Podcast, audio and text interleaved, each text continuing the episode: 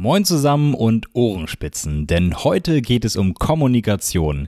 Die Verhaltensbiologin Madeleine Ziege erzählt uns von Verhaltensänderungen, die man bei Wildtieren in der Stadt beobachten kann, von Stress im Tierreich und von Lehren, die wir für uns selber aus dem Verhalten der Tiere ziehen können.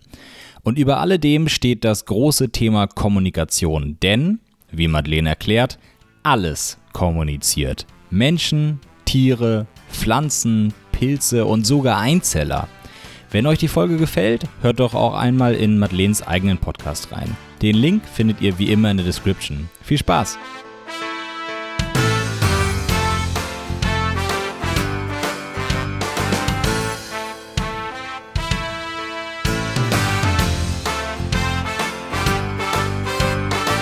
Hallo Madeleine, wie geht's dir?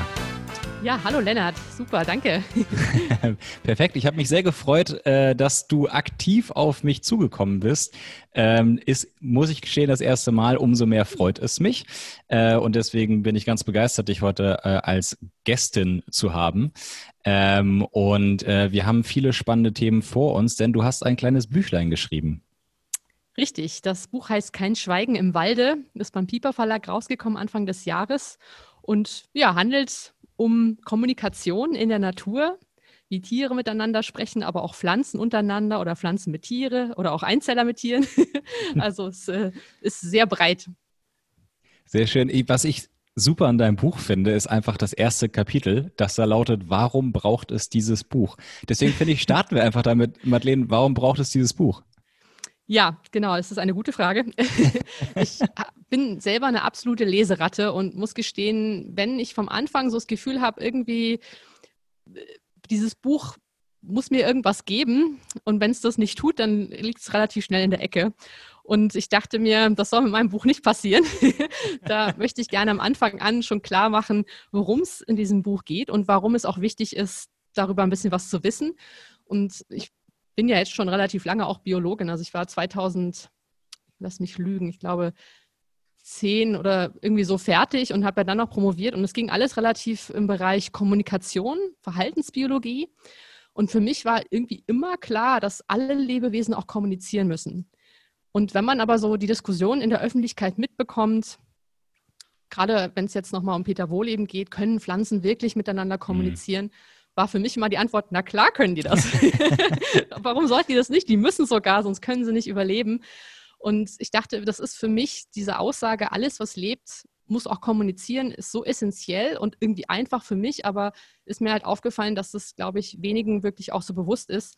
Deswegen dachte ich, okay, dann ist das mein, meine Leitaussage für das Buch und eben auch gleich das, was ich sagen will, warum braucht es dieses Buch, um das nochmal zu zeigen, um das auch zu beweisen, dass das wirklich so ist ja, das war so der, der Aufhänger von dem Ganzen. Aber es hat eine Weile gebraucht, bis ich überhaupt dahin gekommen bin.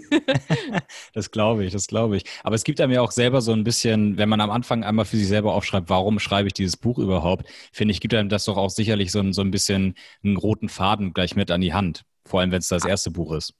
Absolut. Also eine Warum-Frage zu stellen, ist in jedem, in jeder Hinsicht eine gute Frage ist auch was, was man als Verhaltensbiologin lernt. Ne? Warum macht das Tier das? Warum mhm. verhält es sich so und so? Und das können wir auch fragen auf uns selbst. Warum machen wir etwas? Warum haben wir Interesse an einem bestimmten Thema? Und diese Warum-Fragen bringen halt Klarheit. Und dann fragt man so lange, warum, bis man mit der Antwort zufrieden ist. Sehr schön. Ich, ich stelle jetzt gar keine Warum-Frage, aber äh, ich finde, wir, wir starten einfach mal rein in Kommunikation in der Natur. Ich sage jetzt schon extra nicht zwischen Tieren, weil du hast schon gesagt, alles kommuniziert irgendwie. Jetzt äh, der Laie sagt ja erstmal so, okay, Menschen sind irgendwie so die einzigen, die eine Sprache haben das, was man eine Sprache nennen kann. Dann gibt es einige, die sagen, na, das, was Wale und Delfine machen, das ist irgendwie schon verdammt ähnlich. Mhm. Deine Aussage ist jetzt ja quasi alles kommuniziert. Würdest du auch sagen, alles hat seine eigene Sprache? Da ist es dann wirklich die Frage, wie definiert man diese Begriffe? Und das ist generell eine wichtige Geschichte, nicht nur, wenn man zum Beispiel Bücher schreibt, aber auch in der Wissenschaft.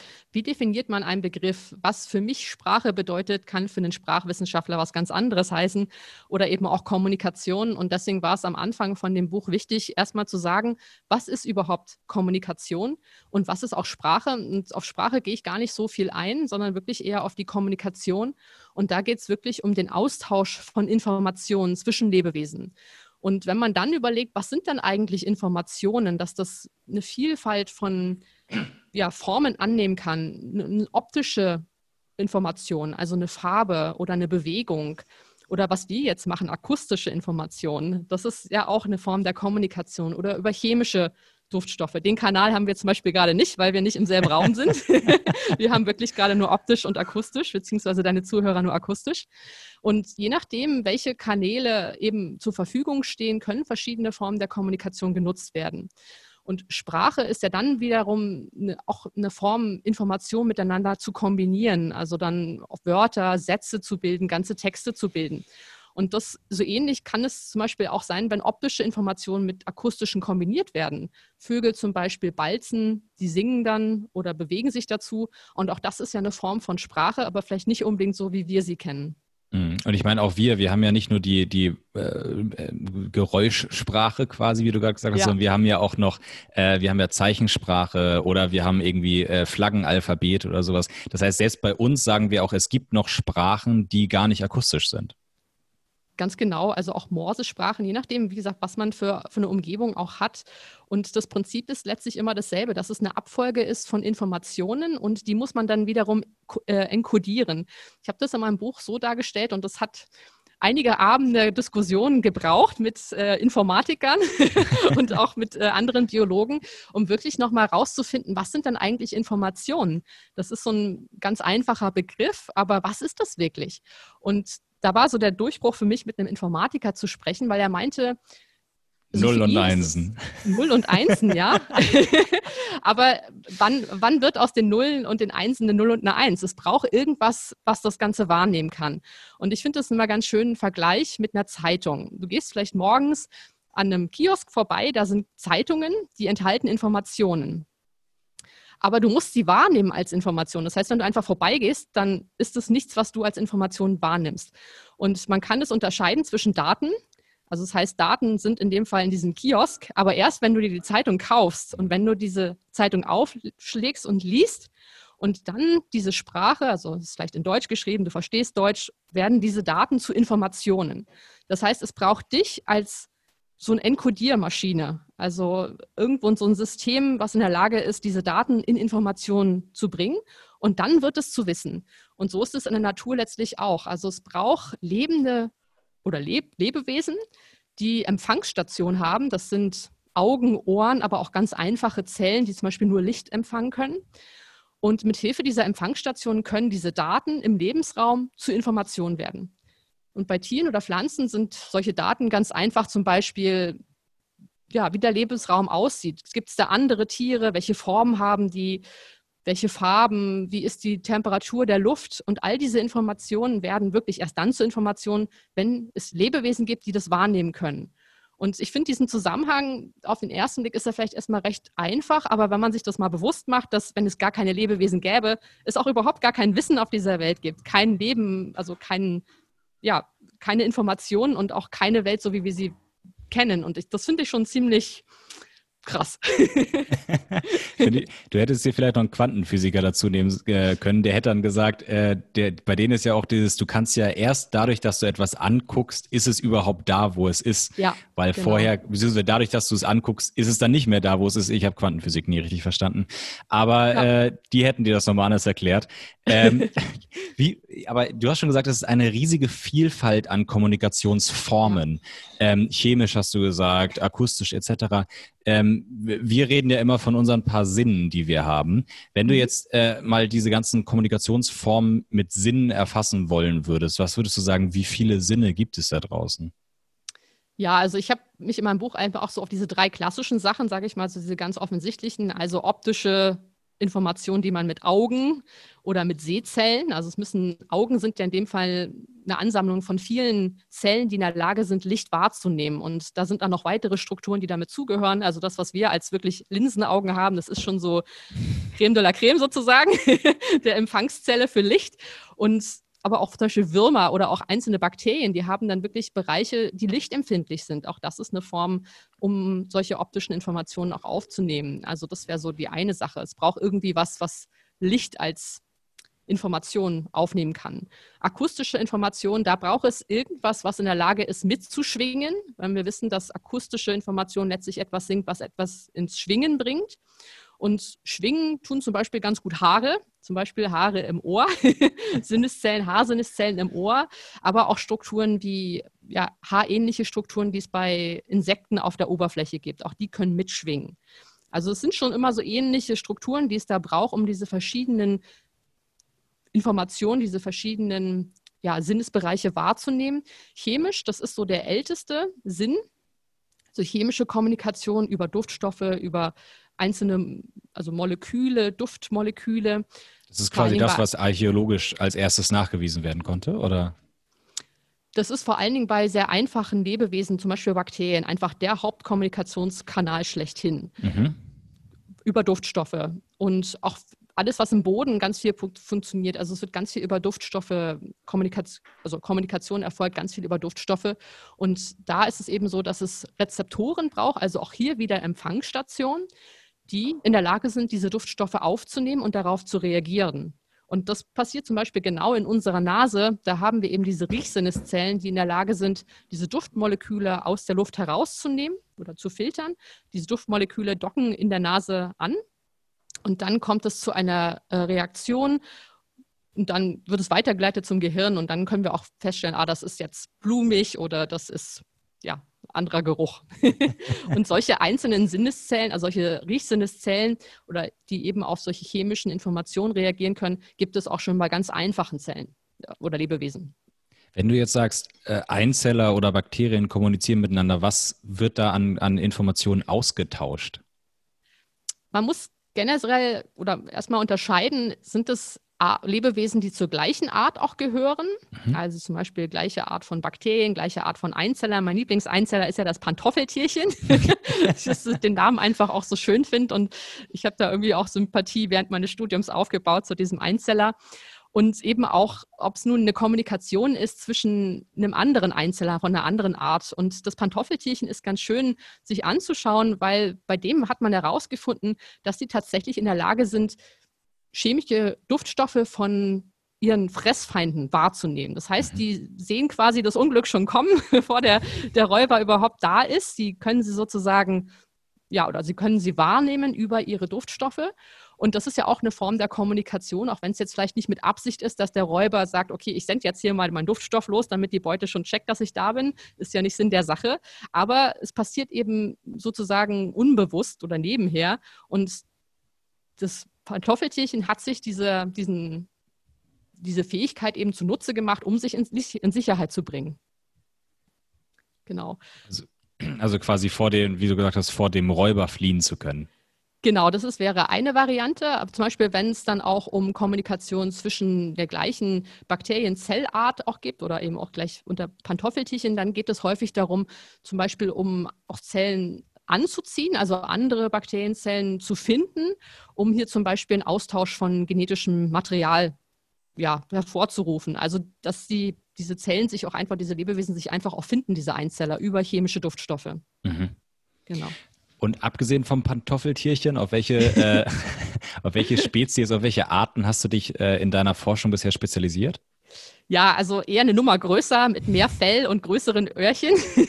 also ich war in meiner Doktorarbeit an Wildkaninchen oder habe an Wildkaninchen geforscht. Und in meiner Diplomarbeit war ich mit Fischen zugange, also mhm. auch nochmal eine ganz andere äh, Richtung, eine ganz andere Taxa. Hat aber beides unheimlich viel Spaß gemacht, war beides ein interessantes Thema und da ging es eben auch viel um Kommunikation. Bei dem einen war es mehr um Sexualverhalten bei den Fischen und bei den Wildkaninchen ging es eher auch darum, wie verhalten sich eigentlich die Tiere, die in der Stadt leben, versus den Wildkaninchen, die auf dem Land leben. Mhm. Genau. Und äh, jetzt für den Laien, der äh, ich bin und mich mit Wildkaninchen ehrlich gesagt nicht so unfassbar ja. auskenne, was, was für Unterschiede hast du festgestellt zwischen den Stadtkaninchen und den Landkaninchen?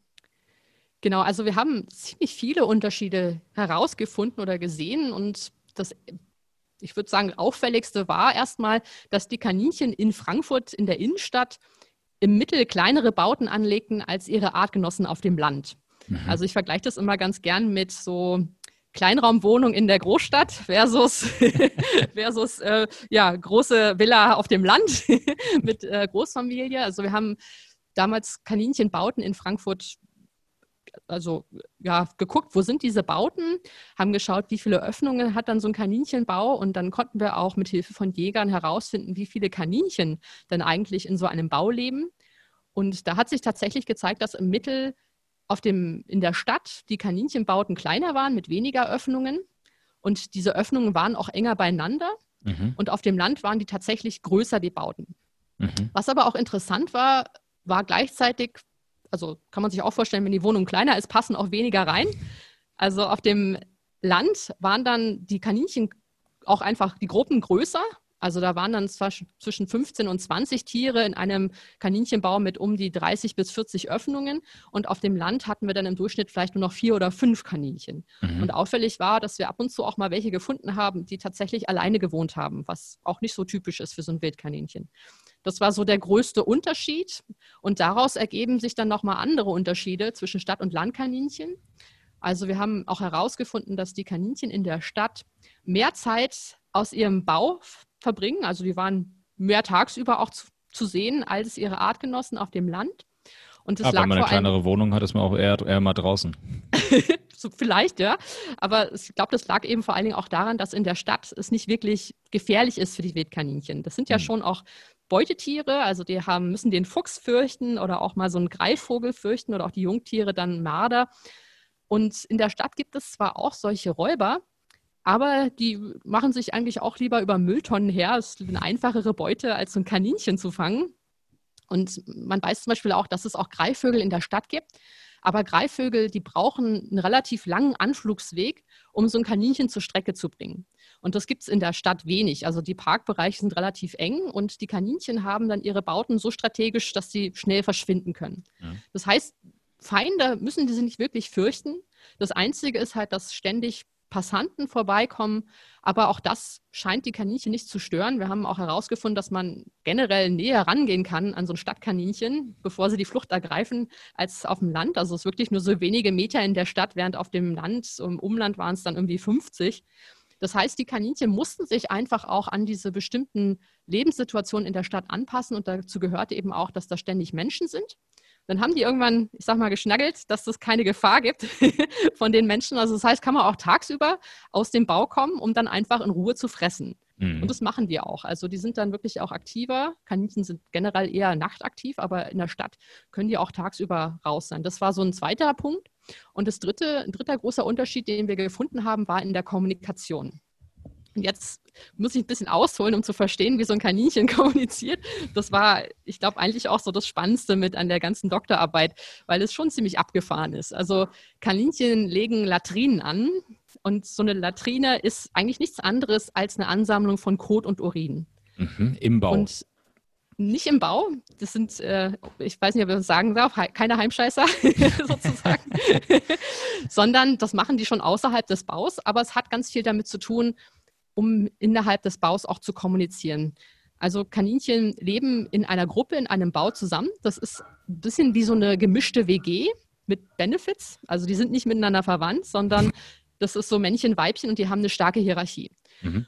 Und um diese Hierarchien auch aufrechtzuerhalten, um, ich sag mal, damit der WG Alltag läuft, muss man kommunizieren. Und dazu legen die Kaninchen Latrinen an. Das machen die einmal relativ nah am Bau, also die kommen dann so raus aus ihrem Bau und dann wenige Meter kommt das erste Kaninchen, legt Kot und Urin ab. Dann kommt das zweite dazu, nachdem das erste verschwunden ist. Und über die Zeit äh, ja, sammeln sich dann so richtig kleine Häufchen an. Und das sind eben diese Latrinen, also wirklich Orte, an denen die Kaninchen regelmäßig kommen, Kot und Urin ablegen und dann darüber Informationen aufnehmen.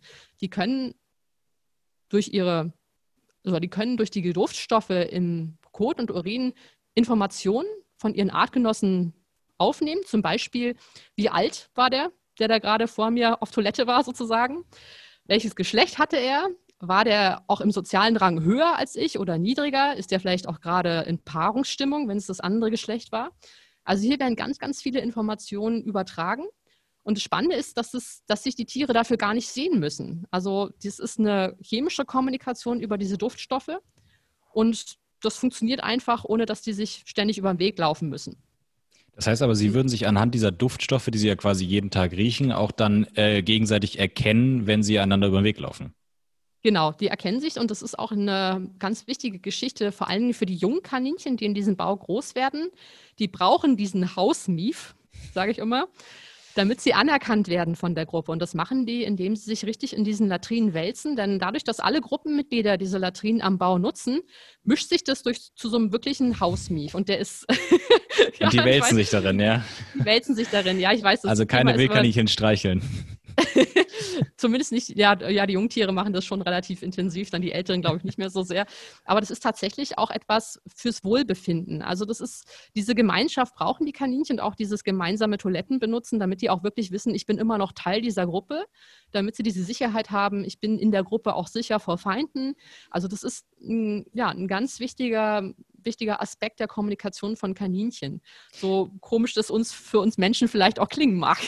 Habt ihr mal getestet, wenn ihr jetzt so ein Kaninchen quasi wegnehmt und das sich ein ja. paar Wochen halt nicht in dieser, dieser Gemeinschaftslatrine suhlt ähm, und zurückkommt und die anderen Kaninchen quasi diesen Geruch nicht mehr gewohnt sind, verstoßen sie es dann oder nehmen sie es sofort wieder auf? Genau, also wir haben das nicht getestet, aber das wurde schon mal gemacht. Es wurden relativ viele Studien in den frühen 90er Jahren an Wildkaninchen gemacht, sowohl in Gefangenschaft, aber auch im Freiland, in so einem Gehege. Und da hat man das tatsächlich auch gesehen, dass wenn man Kaninchen aus diesen Gruppen herausnimmt oder auch neue hineingibt, dass es dann auf jeden Fall, vor allen Dingen, wenn es Männchen sind, da starke Kämpfe auch gibt, dass die als solche nicht akzeptiert werden. Also diese Duftnote hat eine ganz, ganz wichtige Bedeutung für die Kaninchen innerhalb der Gruppe zum Erkennen und eben auch die sozialen Strukturen aufrechtzuerhalten. Und das Spannende ist daran, man hatte auch gesehen, woher kommen denn eigentlich diese Duftstoffe, dass Kaninchen am After eine Duftdrüse haben. Und diese Duftdrüse schwillt an, je nach Jahreszeit. Also Kaninchen haben ja, genau, von März bis Oktober ihre Reproduktionszeit. Das heißt, da kommen sie dann in Wallung. Und da hat man auch gesehen, dass dann diese Drüse zu, also anschwillt, die wird größer und produziert mehr Schleim. Bei Männchen und, und Weibchen? Bei Männchen und Weibchen, genau. Mhm. Vor allen Dingen bei Männchen dass wenn die dann in Kot ablegen, besonders viel von diesem Schleim um den Kot herum ist. Ich weiß, das Thema ist nicht unbedingt so für, für so ein Abendgespräch. Alles fein, ich habe noch keinen Abend gegessen, also von daher. Alles klar. ich bin da auch immer schon so, wenn ich dann irgendwie äh, Freunde mich zum Abendbrotessen einladen, dann sagen wir, aber bitte heute nicht über die Kaninchen sprechen. für mich ist das schon so, ja, mein Gott. Am Ende, genau. schlimm ist ja. es ja nicht, also von daher. Ja, also ich finde es ja eher spannend, dass du das wirklich so mit Total. den Mitteln, die sie zur Verfügung haben, ja dann doch auch so was Komplexes aufbauen. Das ist auch nicht einfach, dass die, wo sie gehen und stehen, ich sag mal, hinmachen, sondern da ist auch System dahinter. Das heißt, sie sind eigentlich, eigentlich schon Stubenrein, während wir unsere Hauskaninchen erstmal zum Stubenrein erziehen müssen. Genau, auf die Frage komme ich gleich. Ich würde noch mal kurz die Drüsengeschichte beenden, ja. bevor ich den hier den Faden Bitte. verliere. genau. Das Spannende ist, wie gesagt, dass diese Drüse dann je nach äh, Jahreszeit dann auch anschwillt und größer wird und es ist tatsächlich diese Anzahl des Schleims und auch wie viele Duftstoffe da drin sind, eindeutig mit dem mit der Jahreszeit korreliert, aber auch mit dem Geschlecht und diesem Sozialrang, dass man gesehen hat, dass bei Männchen, die besonders aggressiv sind, besonders hoch im Rang stehen, die schwerste Drüse haben, den meisten Schleim produzieren und dass sich das auch nochmal im Code zeigt. Und ich finde das einfach klasse, wie das so zusammen funktionieren kann. Absolut, aber, aber ja. wie, wie ist denn die Kausalität, Virum? Also wenn ich jetzt als Kaninchen, Männchen in meinem Bau im Rang aufsteige, weiß ich nicht, habe ich dann mehr Testosteron im Blut und dadurch sagt mein Körper so, jetzt mache ich die, die Drüse größer oder ist es andersrum, dass jemand mit der großen Drüse geboren wird und der ist der Chef? das ist eine gute Frage. Ist wahrscheinlich so ähnlich wie, was war zuerst, das Huhn oder das Ei? Ja, eben. Die, die, die die Frage wahrscheinlich nicht so genau beantworten können. Das ist natürlich schwierig, sowas auch nachzuweisen und auch ja, experimentell zu sagen, okay, was war zuerst? Es sind natürlich vor allem die älteren Männchen, die dann schon ihren Status haben. Mhm es kann sein, dass manche wirklich schon auch geboren werden, die dann einfach auch aggressiver sind. Es gibt ja auch sogenannte Persönlichkeiten bei Tieren. Manche sind einfach aggressiver, haben mehr Testosteron von Natur aus als andere. Aber ich glaube auch, dass, dass sich, ja, je nachdem, wie sich das dann, wenn, wenn die Jungtiere, die wandern ja dann ab, aber es kann sein, dass neue Männchen von außen reinkommen, um versuchen, sich dieses Territorium unter die Nagel zu reißen. Und wenn die dann einwandern, dass es dann Änderungen in der Struktur gibt und es dann sich dann wiederum auch in der Schleimproduktion zeigt, auch das, da bin ich von überzeugt, dass das auf jeden Fall auch korreliert. Ja. Ist es bei Kaninchen so, dass diejenigen, die im Rang tiefer stehen, ähm, tendenziell weniger aggressiv sind als die äh, höherrangigen? Ja, also das ist schon auch so. Bei den Kaninchen ist es nochmal ganz spannend, weil wir hier parallele Hierarchien haben. Also sowohl die Männchen als auch die Weibchen bilden jeweils mhm. Hierarchien für sich aus. Und es ist nicht so, dass die Weibchen vielleicht sogar ein bisschen weniger aggressiv sind als die Männchen. Die sind genauso, wenn nicht noch gar schlimmer. Und da ist die, also ich sag mal mal so ein bisschen so ein Zickenkrieg, das ist vielleicht sogar noch schlimmer bei den Weibchen als bei den Männchen. Aber im Prinzip ist es schon so, und das bedingt ja auch, ne, wenn ein Weibchen besonders aggressiv ist, sich dann auch einfach durchsetzt, dass dass das dann die, die eben nicht so aggressiv sind, eben weiter in der unteren Hierarchie sind. Also das hat, hängt schon damit zusammen. Mhm. Weil ich, ich muss an, an so eine Forschung, ich weiß nicht, was waren irgendwelche Affen, ich glaube Bonobos oder sowas denken, ja. die in Südafrika halt immer aus dem Müll gefuttert haben. Und ähm, die Alpha-Männchen durften ja immer zuerst essen oder am meisten davon. Ja. Und die sind halt dann alle gestorben, weil in dem Müll irgendeine, irgendeine Giftstoffe waren. Und daraufhin ja. waren halt nur noch diese Beta- und Gamma-Männchen oder wie auch immer man die nennt, über. über. Und ja. äh, die, das war die friedlichste Bonobo oder was auch immer äh, Affengruppe, die es überhaupt, die, die man jemals entdeckt hat, weil halt die ganzen Alpha-Männchen hin sind. Und deswegen ja. habe ich mich jetzt gefragt, wenn man jetzt äh, so, ein, so, ein, so ein Nest an Kaninchen hat und dann nimmt man da die Latrine und schmeißt da jeden Tag ein bisschen Kot von so einem Ultra-Alpha-Männchen aus einem anderen äh, äh, aus ja. einem anderen Nest rein. Werden die anderen dann entspannter? das ist eine gute Frage. Also da habe ich noch gar nicht so drüber nachgedacht. Das könnte man theoretisch mal testen, aber also sollte, sollte ja schon auch meinen, aber ich glaube, ich weiß nicht, ob das wirklich nur reicht, wenn man da auch Duft hat. Da braucht schon auch das Männchen an sich. Die Kommunikation ist das eine, aber Kaninchen sind auch extrem sozial in ihrer Interaktion. Also mhm. vor allen Dingen die äh, ranghöheren Männchen, die sieht man schon, dass die auch irgendwie ihre Rivalen manchmal wegbeißen oder an den Territoriumsgrenzen. Und so ein Territorium ist letztlich nichts anderes wie so eine Art Vorgarten ums Haus herum. Das haben Kaninchen eben auch. Das ist so ein paar Meter Umkreis um den Bau. Und gerade diese ranghöheren Männchen, die die verteidigen diese Grenzen aktiv. Das heißt, man sieht schon, dass die sich manchmal an den Grenzen, das ist sogenanntes Parallellaufen. Also wenn ein anderes Männchen von der anderen Ecke kommt sozusagen und die laufen an den Grenzen parallel und äh, ja, versuchen sich auch gegenseitig wegzuscheuchen. Also es hat auch ganz viel mit Verhalten zu tun. Es geht hier nicht nur um Duft. So. Und ich glaube, das wäre dann wahrscheinlich, die würden den Braten riechen, dass da irgendwas nicht stimmt. Wortwörtlich. Sozusagen.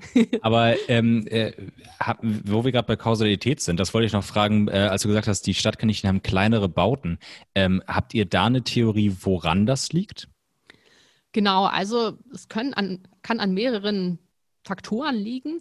Das erste relativ naheliegende ist, dass man sagt, okay, in der Stadt ist einfach nicht so viel Platz. Die haben vielleicht nicht so die Möglichkeit, ihre Bauten auszubreiten. Mhm. Und wir haben auch gesehen, dass die Bauten vor allen Dingen an diesen Begrenzungen von den Parkbereichen waren. Das heißt, da waren dann einfach auch Straßen oder es waren Gebäude, die konnten da nicht großartig weiter.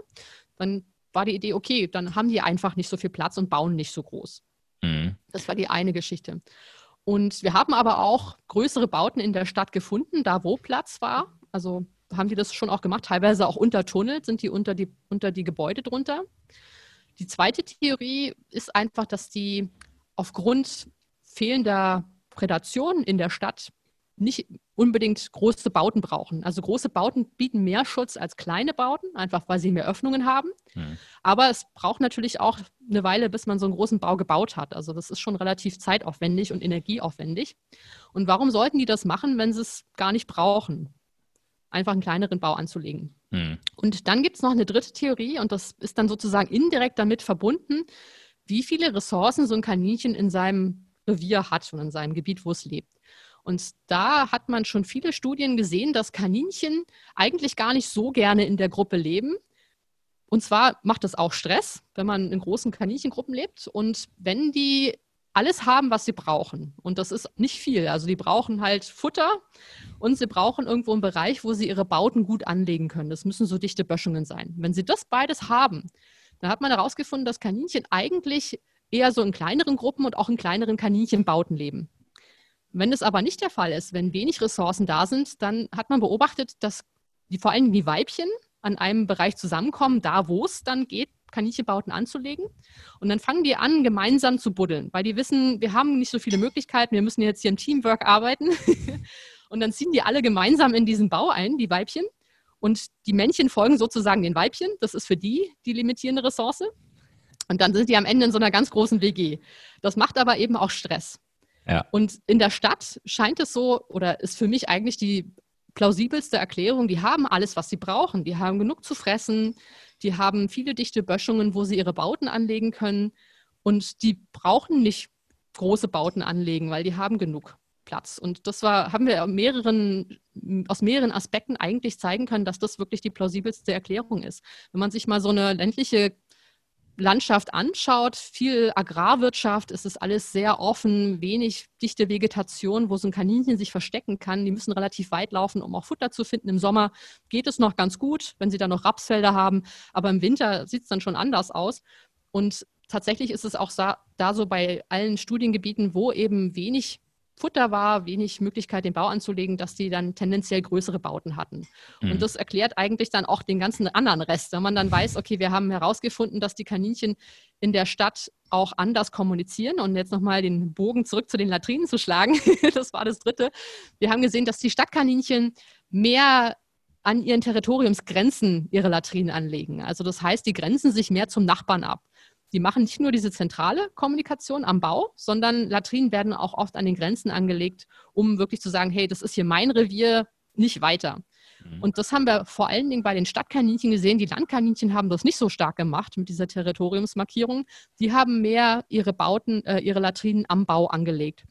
Und das kann man dann wiederum übertragen, wenn man weiß, okay, Mensch, in der Stadt sind die Kaninchenbauten kleiner, sind die Gruppen kleiner, da muss man auch nicht so viel innerhalb der Gruppe kommunizieren. Mhm. Aber was wir gesehen haben, war, dass in der Stadt viel mehr Bauten auf einer kleineren Fläche waren. Dadurch, dass da so viele Möglichkeiten waren, Bauten anzulegen, haben die das natürlich auch gemacht. Das heißt, der nächste Nachbar ist relativ nah dran. Und da dann zu sagen, okay, das ist jetzt hier mein Revier. Ich sage immer so, der Immobilienmarkt in Frankfurt ist schwer umkämpft. da muss man dann klar machen, hey, das ist hier meine Grenze. Deswegen ist die Latrinenmarkierung da stärker als auf dem Land. Weil auf dem Land, da ist der nächste Nachbar manchmal kilometerweit entfernt, weil einfach nicht die Möglichkeit besteht, für die Kaninchen dort große Bauten anzulegen. Die sind dann relativ weit auseinander. Das heißt, da, wo es Kaninchen in der Stadt gibt, ist die Dichte an Kaninchen auch relativ hoch. Aber sind denn in, ist wahrscheinlich schwer zu er, erheben, nur, nur, nur ungefähr, aber äh, sind denn noch mehr Kaninchen auf dem Land als in der Stadt in Deutschland? Genau, ich komme mal zuerst zu deiner ersten Frage. Das war nämlich so der Grund, warum ich überhaupt mit meiner Doktorarbeit angefangen habe. Die Frage, gibt es eigentlich in der Stadt mehr Kaninchen? Und also oder ist die Dichte auch höher? Denn ich habe damals, also ich komme ja aus Potsdam, habe auch in Potsdam studiert und dann bin ich nach Frankfurt gegangen. Das war damals so ein bisschen meiner ehemaligen Liebe geschuldet und dann auch meinem äh, Diplomvater, der dann auch mein Doktorvater wurde, der ist zwischenzeitlich von Potsdam nach Frankfurt gegangen. Ein architektonischer und, Abstieg, wie ich finde. ja, das ist ein anderes Thema. genau. Ja, also ich habe dann schon Potsdam vermisst, muss ich schon gestehen. Genau. Aber kommen wir zurück zu den Kaninchen.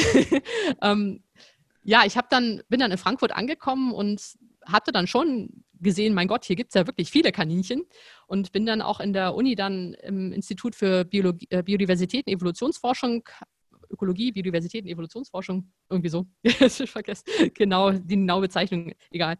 Jedenfalls war dann da die Frage an mich als Biologin, Mensch, Madeleine, warum gibt es denn hier eigentlich so viele Kaninchen? so, das weiß ich nicht, aber ihr könnt es herausfinden. Und da sind dann auch Jäger auf mich zugekommen, die dann gemeint haben, Mensch, irgendwas ist hier anders in den letzten Jahren. Wir haben Reviere um Frankfurt oder auch ein bisschen größeren Umland in Frankfurt und die Kaninchendichte nimmt irgendwie stetig ab. Wir haben nicht mehr so viele Jagdstrecken, also nicht mehr so viele Tiere, die wir schießen können jedes Jahr, während in der Stadt es Unmengen gibt. Es werden sogar Stadtjäger engagiert, die die Kaninchen in der Stadt bejagen sollten. Mhm. Und dann dachte ich, Mensch, ist das wirklich nur eine, eine, Beobachtung oder kann man das auch statistisch untermauern? Kann man das nachweisen? Und dann war die erste Frage, okay, gibt es einen Zusammenhang zwischen dem Grad der Urbanität, also der Verstädterung, und der Anzahl der Kaninchen? Und dann habe ich mir Studiengebiete rausgesucht, die wirklich dann entlang dieses Gradienten waren. Also wir haben erstmal ganz grob geguckt, wo sind die Kaninchen? Und haben tatsächlich auch gefunden, okay, es gibt wirklich so einen Gradienten, die sind einmal direkt in der Innenstadt, also sehr urban, dann in solchen Parkbereichen eher suburban und dann auch im ländlichen Umland, also so agrarwirtschaftlich, rural, ländlich. Mhm. Und diese Studiengebiete habe ich mir dann rausgesucht und habe für jeden einen Index der Urbanität berechnet. Also wie städtisch ist das Ganze da? Wir haben zum Beispiel geguckt, wie viele Einwohner gibt es, wie viele wie Pro viele Quadratkilometer oder sowas. Ja, dann. genau. Also wie viele Menschen gibt es da, die in der Nähe wohnen? Und auch wie viele Menschen kommen dann durch diesen Park? Also haben wir pro Minute, pro ähm, Hektar quasi geguckt, wie hoch ist dann eigentlich die Störquote, die so ein Kaninchen da auch aushalten muss. also, das war eigentlich auch ganz spannend zu gucken. Oder auch generell, wie, wie stark ist eigentlich der Boden versiegelt mit Asphalt? Das ist ja alles so ein Hinweis darauf, wie städtisch das Ganze ist. Und dann haben wir die Kaninchen gezählt. Das heißt, wir sind dann in abendlichen Aktionen als mit meinen Studenten dann rausgegangen und haben mit Licht, mit Scheinwerfern die Kaninchen gezählt. Das macht sich ganz gut bei denen. Wir haben diese reflektierenden Augen und da kann man relativ von weitem, wenn man so Transektläufe macht, das auch sehr statistisch gut und sehr vergleichbar aufnehmen. Und das haben wir über mehrere Monate gemacht, immer, immer wieder, immer wieder, bis wir dann wirklich auch gesehen haben, ja, es gibt einen Zusammenhang. Also es ist tatsächlich so, dass mit steigender Urbanität, also vom ländlichen hin zur Stadt, auch die Kaninchendichte extrem zunimmt. Also es ist wirklich nicht nur so ein bisschen, sondern schon sehr intensiv. Und auf deine zweite Frage zurückzukommen, wie sieht es jetzt gerade aus? Es ist schon so, dass auf dem ländlichen immer noch weniger Kaninchen sind als in der Stadt, aber es ist lokal ein bisschen unterschiedlich. Also in Hessen gibt es noch ein paar Bereiche, auch im ländlichen, wo noch relativ hohe Dichten auch vorkommen. Und ich glaube auch noch in anderen Bereichen in den Bundesländern, aber das variiert auch immer von Jahr zu Jahr. Kaninchen haben manchmal zwischendrin schon einen starken Einbruch, dann im nächsten Jahr geht es denen wieder ein bisschen besser. Also das ist schlecht pauschal zu sagen. Aber so im groben Trend, wenn man sich die Jagdstrecken mal anguckt, die zum Beispiel der Deutsche Jagdverband immer rausbringt, dann sieht man schon, dass die Kaninchen in der Stadt auf jeden Fall höhere Dichten haben. Also nicht nur in Frankfurt, auch in Berlin gibt es ja noch welche oder in München. Und auf dem Land ist es tatsächlich abnehmender. Aber das heißt ja nicht nur, dass es einfach mehr Kaninchen gibt, weil es noch zusätzlich Kaninchen in der Stadt gibt, sondern das heißt ja wirklich, dass die Kaninchen vom Land quasi in die Städte ziehen. Genau, das wollten wir auch wissen. wo kommen denn die eigentlich her, die ganzen Kaninchen und wandern die eigentlich ein oder aus oder was machen die da? Und das kann man schön untersuchen mit Hilfe von genetischen Methoden. Das war jetzt dieses Jahr haben wir eine Publikation dazu gemacht. Und das war in Zusammenarbeit mit den Jägern vor Ort, die die Tiere geschossen haben und dann haben gesagt, okay, wenn die jetzt sowieso auch ja, draufgehen, dann können wir sie auch noch für die Wissenschaft nutzen und haben eben Jäger angeschrieben und auch in Jagdzeitschriften beworben und gefragt, könnt ihr uns bitte eine Probe schicken? Also es war einfach nur ein Stück vom Kaninchenohr und eben genau sagen, wo die Tiere geschossen wurden, ob in Frankfurt oder in der Umgebung. Also in Frankfurt schießt man ja nicht, aber da wurde zum Beispiel frettiert. Äh, da werden die Frettchen. Ja, genau. Das kenne ich noch gar nicht. Dann erkläre ich dir das gleich. Ich ähm, würde an dem Satz noch beenden. Ich halte mich das, zurück. Alles klar, das sage ich, äh, sag ich dir gleich, was Frittieren ist, genau. Jetzt muss ich nochmal kurz den Faden holen. Ach ja, und dann haben wir die genetische Studie machen können, weil wir viele Proben auch bekommen haben aus der Innenstadt, aus dem suburbanen Parkbereich und dem ländlichen Umland und haben dann mit ja, komplizierten statistischen Verfahren herausgefunden, dass es tatsächlich so ist, dass die Kaninchen eher vom Land in die Stadt abwandern als andersrum. Also man kann so Migrationsraten sich angucken, indem man sieht, wie eng sind die Tiere eigentlich miteinander verwandt in der Stadt und auf dem Land. Und das war schon spannend zu sehen. Und eine andere spannende Geschichte, die wir dadurch auch herausgefunden haben, ist, dass die Kaninchen in der Stadt weniger Inzucht haben, also weniger eng miteinander verwandt sind als ihre Artgenossen auf dem Land. Mhm.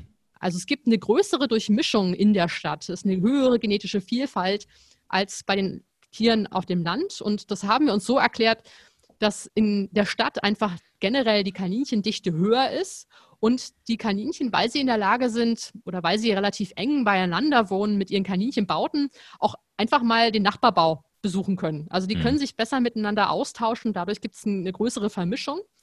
Und wenn man auch weiß, Moment mal, die Kaninchen kommen aus dem Land in die Stadt.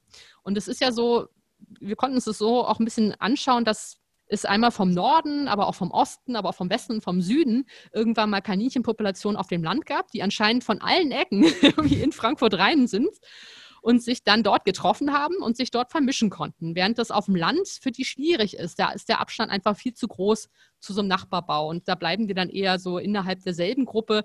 Und da kommt eher oder ist eher die Wahrscheinlichkeit, dass schon verwandte Tiere miteinander nochmal sich reproduzieren. Mhm. Das waren so die zwei äh, spannenden Ergebnisse aus dieser Studie. Und jetzt auf die Frage, was ist Frittieren? da sage ich immer, es ist nicht mit Frittieren zu verwechseln, das kommt dann später. Und zwar, Frittieren ist eine Art der, der ja also eine Jagdform, die Jäger nutzen, um Kaninchen zu bejagen. Und es ist auch eine Form, die als sehr, ich sag mal, natürlich ja, angewendet wird, weil man eben Frettchen nutzt als eine als ein Räuber für Kaninchen oder als einen natürlichen Feind für Kaninchen, vor allem für die Jungtiere, die in die Kaninchenbauten mit Absicht hereingelassen werden und vorher werden die Kaninchenbautenöffnungen aber mit Reusen verschlossen. Ja, ist das fies. ja, schon. Also das ist dann wirklich so, dass die Bauten eben, also dass die Kaninchen eigentlich in, in die Enge getrieben werden. Wenn das, Kanin, wenn das Frettchen dann in den Bau gelassen wird, dann müssen die Kaninchen dann einfach weichen und laufen dann in diese Reusen rein. Man kann sie dann ja auch gut handeln, wenn man zum Beispiel, wie wir das dann auch gemacht haben, die Kaninchen mit Halsbandsendern besendern. Wir wollten zum Beispiel ganz gerne wissen, wie bewegen sich die eigentlich in der Stadt während versus dem Land und konnten dann mit dieser Methode sie auch relativ gut fangen und haben sie natürlich auch freigelassen. Also ich muss an dieser Stelle sagen, wegen mir ist kein Kaninchen gestorben. sind, das, das, das wäre jetzt viel weniger wichtig, wenn es Frettchen wären, aber bei Kaninchen leidet man mit. Ja, ich meine, die Frettchen, die sind auch schon süß. Also, ja, aber die sind etwas garstig. Man muss da schon auch aufpassen, wo man seine Finger hat. Die beißen da ganz gerne mal zu. Aber genau, das ist dann einfach die Form des Frettierens. Und weil in der Stadt nicht geschossen werden darf, wird eben das Frettieren angewendet, um die mhm. Kaninchen dort zu bejagen. Und das ist eine sehr effektive Form der Bejagung, weil ganz klar, die Kaninchen können ja nirgendwo hin. Das klappt besser, wenn das erst das erste Mal funktioniert, weil beim zweiten, dritten Mal checken die Kaninchen schon, dass wenn sie rauslaufen, das auch nicht gut ist. Für alle, die dies zum Beispiel beim ersten Mal entkommen konnten. Also da ist auch so ein gewisser Lerneffekt da. Und das wird aber regelmäßig alle Jahre, alle ja, Jagdjahre sozusagen betrieben in Frankfurt, um diese Bestände eben zu reduzieren. Aber was ist denn der Lerneffekt? Weil äh, ich sag mal, äh, zu ist zu. Also du, wenn alle, alle Zugänge verschlossen sind, dann ist ja kein, kein Lerneffekt von wegen, dann mache ich es jedes Mal anders wenn sie, wenn sie ankommen können, das ist natürlich Voraussetzung. Also es gibt schon noch manchmal ein paar clevere, die dann doch auch noch mal raus können. Manchmal ist auch die Reuse nicht ganz fest, mhm. dass die dann einfach die Reuse zur Seite schubsen und dann rauslaufen und dann wissen die beim nächsten Mal, Moment, das war jetzt auch nicht so gut. Also wenn ich raus will, dann ist da auch eine Reuse und dann geht es mir auch an Kragen, deswegen kommen die dann erst gar nicht raus. Mhm. Manchmal vergisst man auch ein Loch zuzuschließen, dann finden die das auch relativ schnell raus, dass sie dann da raus können und das kriegen die dann schon mit, dass auch oberirdisch irgendwas am Argen liegt. So, ja. Hm. Was mich jetzt, äh, du hast eben gesagt, ähm, dass sich die Kaninchen mehr vermischen in der Stadt, weil die Wege zum Nachbarbau einfach kürzer sind, sodass weniger Inzest stattfindet. Gleichzeitig hast du aber gesagt, dass das Revierverhalten eigentlich noch ausgeprägter ist, weil sie direkt an den Reviergrenzen ihre Latrinen haben.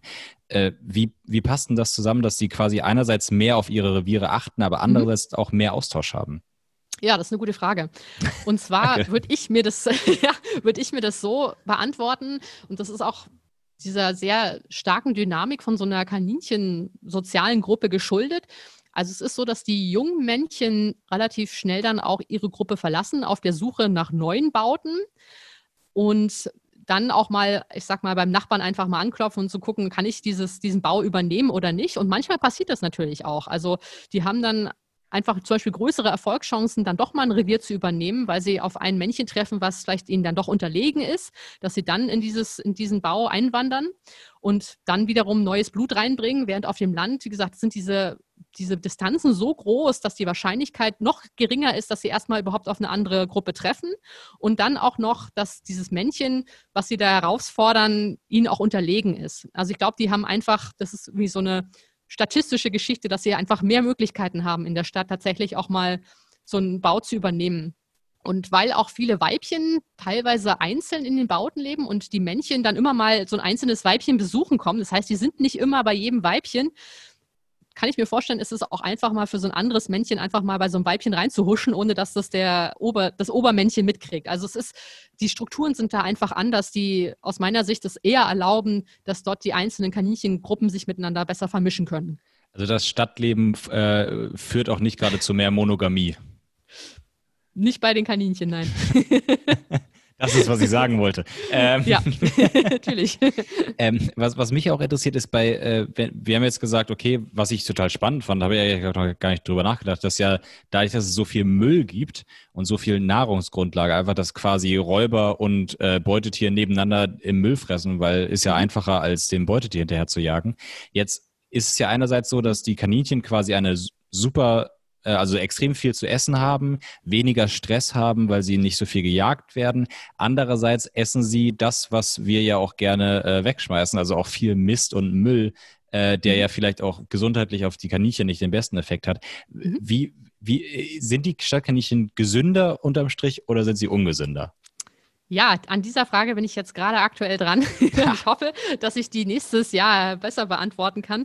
Wir haben, das waren die letzten Daten, die ich noch aufgenommen hatte, weil wir dann ja, weil ich dann auch einfach mit meiner Doktorarbeit fertig war und wir hatten dann, glaube ich, das Gefühl, irgendwie alle Fragestellungen beantwortet zu haben. Und das war noch das Letzte, wo ich dachte, Mensch, das würde mich auch mal interessieren, weil man könnte ja annehmen, so wie du gerade sagst, dass die Kaninchen in der Stadt vielleicht auch weniger Stress haben als ihre Artgenossen auf dem Land.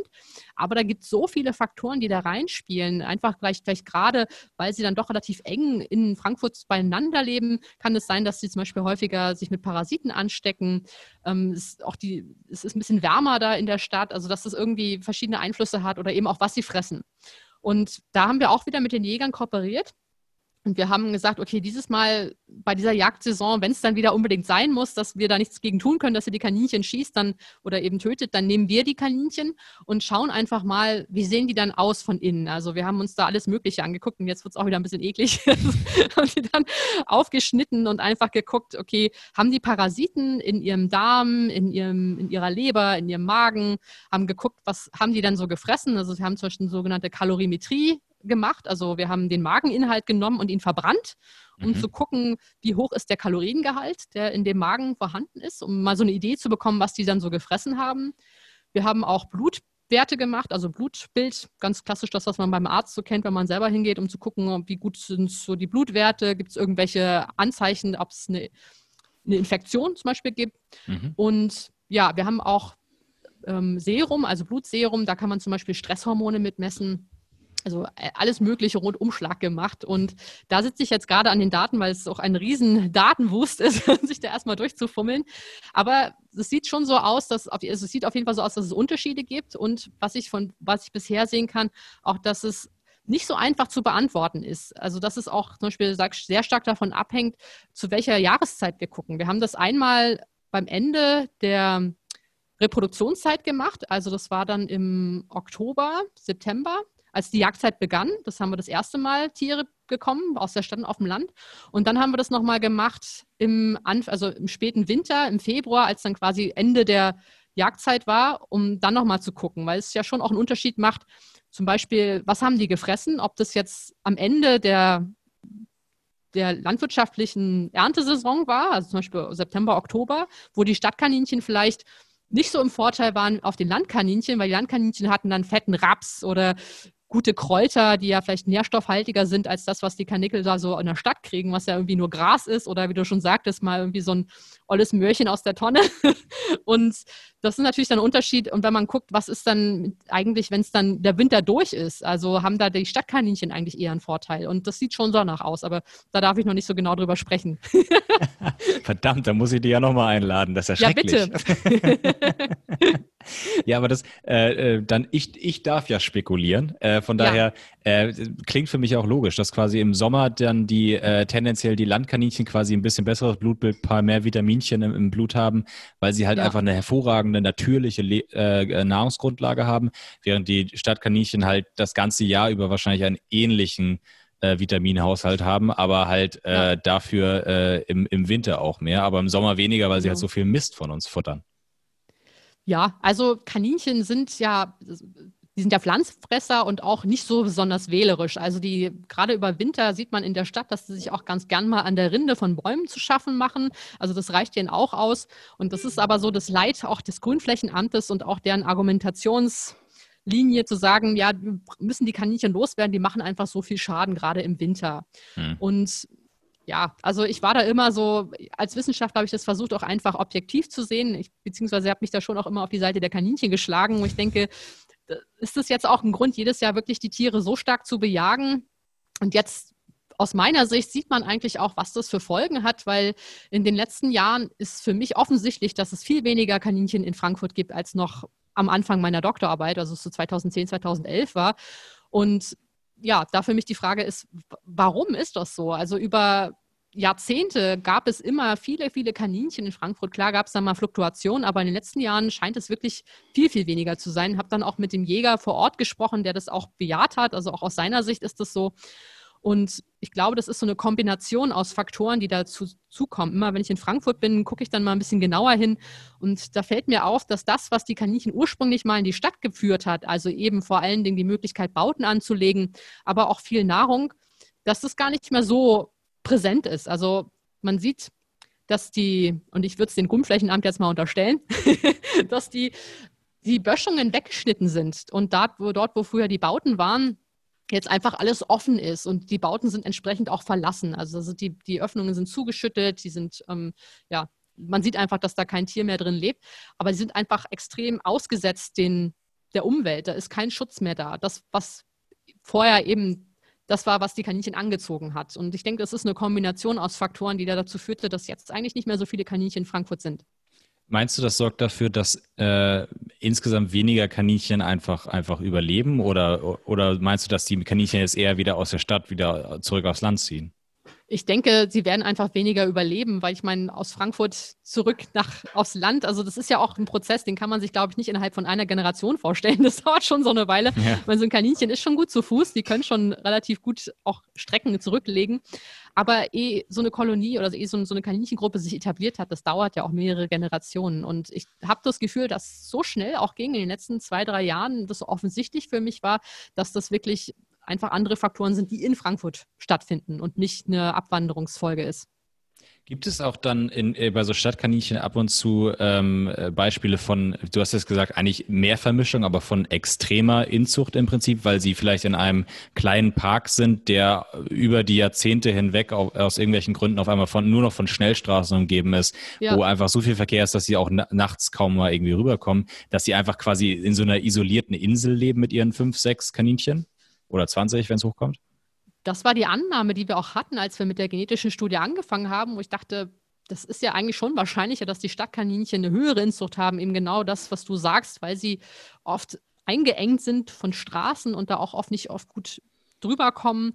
Und überraschenderweise war das eben nicht der Fall. Und ich glaube, das liegt wirklich daran, dass erstens so eine Generation, äh, Genera weil die Kaninchen eine hohe Generationsfolge haben, also sie mhm. sich ja sprichwörtlich vermehren wie die Kanickel. Und einfach diese ursprüngliche Gründerpopulation, glaube ich, in diesen Bereichen, also die Kaninchen, die ursprünglich da mal hingekommen sind, so, so divers waren, also sehr vermischt waren, aus verschiedenen Bereichen vom ländlichen Umland kamen. Und das dauert ja auch eine Weile, bis sich so eine Inzucht in, der, in einer Population zeigt. Das braucht ein paar Generationen. Und ich glaube, die sind immer noch trotz Straßen gut in der Lage, auch sich zwischen verschiedenen Bauten, die auch zwischen verschiedenen Parks gelegen sind, trotzdem zu wandern. Und das haben wir auch beobachten können, vor allen Dingen in der Nacht, wenn der Verkehr auch nachlässt, dass die Kaninchen dann auch über die Straßen hoppeln, gerade in den größeren Parkbereichen. Und wir haben auch mit Hilfe von Telemetrie zeigen können, dass die Kaninchen teilweise sogar die Straßen unterhöhlt haben mit ihren Bauten. Also da einfach auch eine sichere Überquerungsmöglichkeit sich geschaffen Och. haben. Also sie sind schon ziemlich clever. Ja, da dachte ich auch so, ach, das ist ja ein Ding. Ja, vor allem, weil so eine Straße ja auch gut verdichtet ist. Also da mal durchbuddeln da unten drunter, das ist ja gar nicht so einfach. Genau, aber ich glaube, jeder, der vielleicht so ein Kaninchen auch zu Hause in seinem Garten versucht hat zu halten, der kann davon ein Lied singen, dass die einfach, das liegt in deren Natur. Also die sind ja einfach auch Grabetiere und das ist deren Möglichkeit oder deren Form, sich vor, äh, vor Gefahren in Sicherheit zu bringen. Und es gibt eine schöne Dokumentation, weil ich auch immer mehr gerne wissen wollte, wie sieht denn so ein Kaninchenbau von innen aus? Hat mir auch überlegt, wie kann man das herausfinden? Na, kann man ein Frettchen so mit Kamera. Ja, zum Beispiel hatten wir überlegt, das mal zu machen oder auch so wie so eine kleine Roboter oder irgendwie solche Abflussrohre, die man dann durch solche Teleskoprohre, die man da reinschiebt, hatten da verschiedene Möglichkeiten. Das musste alles verworfen werden, auch aus Grund finanzieller Hinsicht. Aber es gibt eine schöne Dokumentation, die man sich im Internet angucken kann, wo man so ein kompletter Kaninchenbau ausgegossen wurde. Also er war verlassen, ich glaube, das war in England und dann hat man den mit, mit Gips oder irgendwie so Beton ausgegossen, um zu gucken, wie groß der ist und wie tief der auch geht. Und das war sehr, sehr beeindruckend. Also das war schon Dimension, wo man dachte, mein Gott, also das würde man so einem kleinen Kaninchen gar nicht zutrauen. Das glaube ich gerne. Ja. Ähm, wo, wo wir gerade bei den, bei den Autos auch waren und den Straßen, das ist ja auch wieder so ein, so ein Stressfaktor. Jetzt äh, denkt man bei Stress, ehrlich gesagt, denke ich erstmal an, an Menschen und nicht so an Wildtiere. Äh, und jetzt mal von, vielleicht auch die Stadtökologie beiseite gelassen. Ja. Wel welche Rolle spielt Stress bei Tieren und vor allem bei dir jetzt auch in Sachen Kommunikation? Ist das wie bei uns Menschen, dass, dass äh, Tiere, die quasi mehr gestresst sind, auch anders kommunizieren? Mhm. Da würde ich erstmal sagen, was ist überhaupt Stress? Und ich glaube, das ist ein, ein Begriff, der so benutzt wird in allerlei Hinsicht und für alles verantwortlich gemacht wird. und das ist spannend, dass du das jetzt auch ansprichst, weil ich gerade mich da mit dem Thema auch extrem beschäftige und das einfach auch spannend finde und da auch gucke, dass ich da gerne weiterforschen möchte. Weil Stress, wenn man das bisschen zurückverfolgt, diesen Begriff, das ist auf einen, einen sogenannten Herrn Hanseie zurückzuführen, der Mediziner war und der sich mal ein bisschen erforscht hat an Labortieren. Und der hat herausgefunden, dass Tiere auf bestimmten Faktoren von außen mit einem, er hatte das eine undefinierte Reaktion, undefinierte physiologische Reaktion reagieren. Das ja, ist sperrig, aber heißt eigentlich Stress, das, was er als Stress auch bezeichnet und was dann später auch Stress benutzt wurde. Das heißt, dass Faktoren, die von außen auf ähm, Lebewesen eintreffen und eine Reaktion von diesen Lebewesen auf die Faktoren. Und das ist eine Stressreaktion, also wirklich etwas, was in einem Lebewesen stattfindet und nicht was von außen kommt, weil das, was von außen kommt, sind die sogenannten Stressfaktoren, also die, die Stress auslösen. Und das fand ich auch ganz süß. Der Hans Seyer hat es dann auch so beschrieben, dass wenn wir keinen Stress hätten, dann wären wir einfach tot. Also Stress ist etwas, was wir brauchen, was in uns passiert. Es ist eine Stress, also es ist eine Antwort auf Faktoren, die von außen kommen, um uns überleben zu lassen. Aber hier liegt auch der Hase so ein bisschen im Pfeffer, dann ist die Frage, was brauchen wir dann einfach auch zum Überlegen? Also was ist eine normale Reaktion, die einfach immer abläuft und was ist aber eine Stressreaktion, um, um uns wirklich auch überleben zu lassen? Und da hat man dann mit dieser Theorie versucht, es zu erklären, die sogenannte Gleichgewichtstheorie. Also zu sagen, okay, wir sind alle immer so im Gleichgewicht und es kommen Stressfaktoren von außen, die uns aus diesem Gleichgewicht herausbringen. Also zum Beispiel Futterarmut oder es wird zu heiß, zu kalt. Und wenn wir aus diesem Gleichgewicht herauskommen oder zu sehr aus diesem Gleichgewicht herauskommen, dann wird es gefährlich und die Stressantwort ist jetzt eine Reaktion, um dieses Gleichgewicht in uns wiederherzustellen. Das heißt, wir fangen zum Beispiel an zu schwitzen, um die Körpertemperatur wieder runterzukühlen oder wir fangen an, Nahrung zu suchen, weil wir Hunger haben und das Gleichgewicht wiederherzustellen. Aber dieses Gleichgewicht ist halt etwas Theoretisches. Was, wie soll man sich das vorstellen zum Körper, der so komplex ist, zu sagen, okay, wann ist es ein Gleichgewicht oder wann ist es einfach nur so eine kleine Veränderung im Gleichgewicht? Also wann ist eine Stressreaktion nötig und wann nicht? Und ja, das ist ein absolut spannendes Thema und hat natürlich auch ganz viel mit der Kommunikation zu tun. Ganz klar, Kommunikation ist etwas, da müssen die Tiere Energie für haben, da müssen sie Zeit für haben. Und je nachdem, was für eine Kommunikation durchgeführt wird, zum Beispiel bei Vögeln, die akustische Kommunikation, das kostet Zeit, das kostet Energie. Die Tiere machen auf sich aufmerksam gegenüber Prädatoren und so Feinden. Das heißt, wenn die eh schon total im Stress sind oder eine Stressreaktion haben, dann ist die Wahrscheinlichkeit, dass sie dann noch Energie investieren, um zum Beispiel akustische Informationen zu senden, um zu balzen, relativ gering. Und das ist auch ein, gutes, ein guter Hinweis darauf, wenn ein Tier sehr gestresst ist, dann ist das Erste, was sich herunterfährt, ist die Fortpflanzung. Und mhm. Kommunikation hat ja immer ganz viel auch mit Fortpflanzung zu tun. Also das hat auf jeden Fall einen ganz, ganz engen Bezug zueinander. Ja.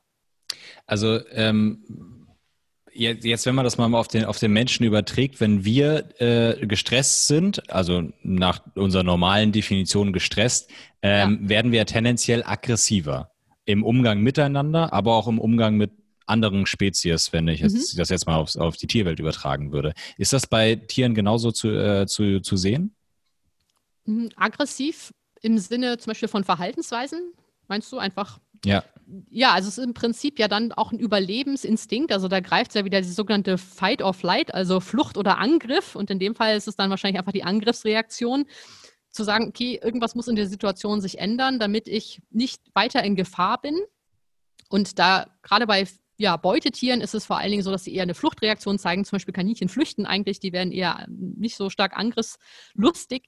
Aber das ist je nachdem, welchen Tier man da auch sich anschaut. Also die reagieren unterschiedlich. Aber im Prinzip ist das wirklich eine, eine Reaktion, wie du schon sagst, eine Stressantwort, dieses Fight or Flight, dieses erstmal raus aus der Situation oder mich dem Ganzen stellen und zum Beispiel kämpfen. Mhm, aber ich meine jetzt auch wirklich, wenn wir jetzt bei den Kaninchen sind, innerhalb ja. des, des, des Baus oder wenn wir bei, ja. weiß, weiß ich nicht, bei, bei einer, bei, beim, beim Paren sind, dass sie untereinander ja. auch, äh, äh, wenn sie gestresst sind, untereinander auch aggressiver sind. Ja, doch, das ist auf jeden Fall so. Also bei Kaninchen hat man das auch relativ gut nachweisen können, vor allen Dingen, wenn auch die Bau, also die Gruppengröße größer wird und es weniger Futter auch gibt oder dann auch gerade ja, es wieder um die Frage geht, wer ist jetzt eigentlich hier in welchem sozialen Struktur, wer gehört wohin, dass es dann mehr Aggressionen gibt, je, je mehr Tiere auch in einer Gruppe zusammenleben und die stressen sich ja dann schon auch gegenseitig. Also es ist immer mehr immer mehr Wettkampf, immer mehr Konkurrenz, je mehr Tiere da sind, ganz klar. Mhm. Ist da auch so, so eine Art Abstumpfungseffekt zu merken, wenn, wenn sie durchgehend sehr viel Stress ausgesetzt sind? Ja, ich würde schon sagen, also das sieht man ja vor allen Dingen auch bei dem, was ich da gemessen habe mit diesen Distanzen, mit diesen Fluchtdistanzen in der Stadt. Das ist ja auch ein Stressfaktor, dieser ja. Mensch, der da ständig sich stört und tut und macht. Aber sie haben dann irgendwann gelernt, das ist eigentlich nichts, was, wovor sie sich fürchten müssen. Das heißt, sie haben dann sich daran angepasst. Also sie, sie haben diesen Faktor nicht mehr als Stressfaktor gesehen, einfach weil über Erfahrungen gelernt haben, ach ja Mensch, da passiert mir eigentlich nichts. Und das ist ein Prinzip, was man ja auch verschiedene Situationen anwenden kann.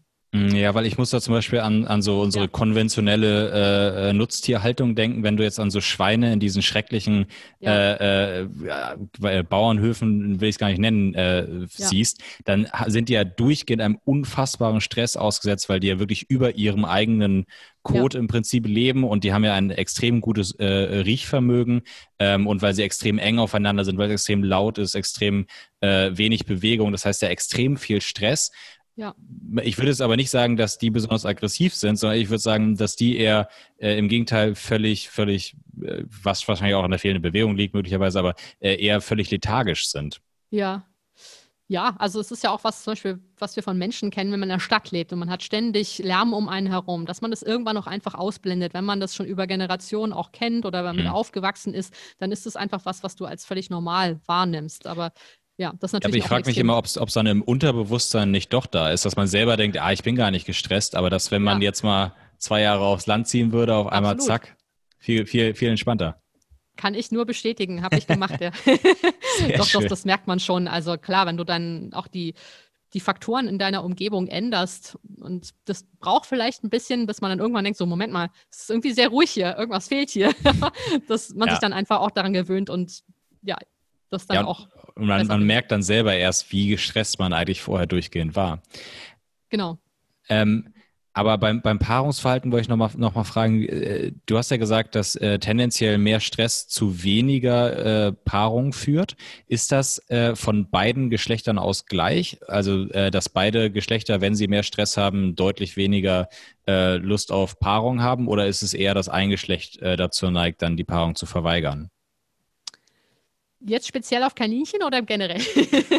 ich frage einmal generell, aber wenn generell, du mit Kaninchen generell. antwortest, ist es auch in Ordnung.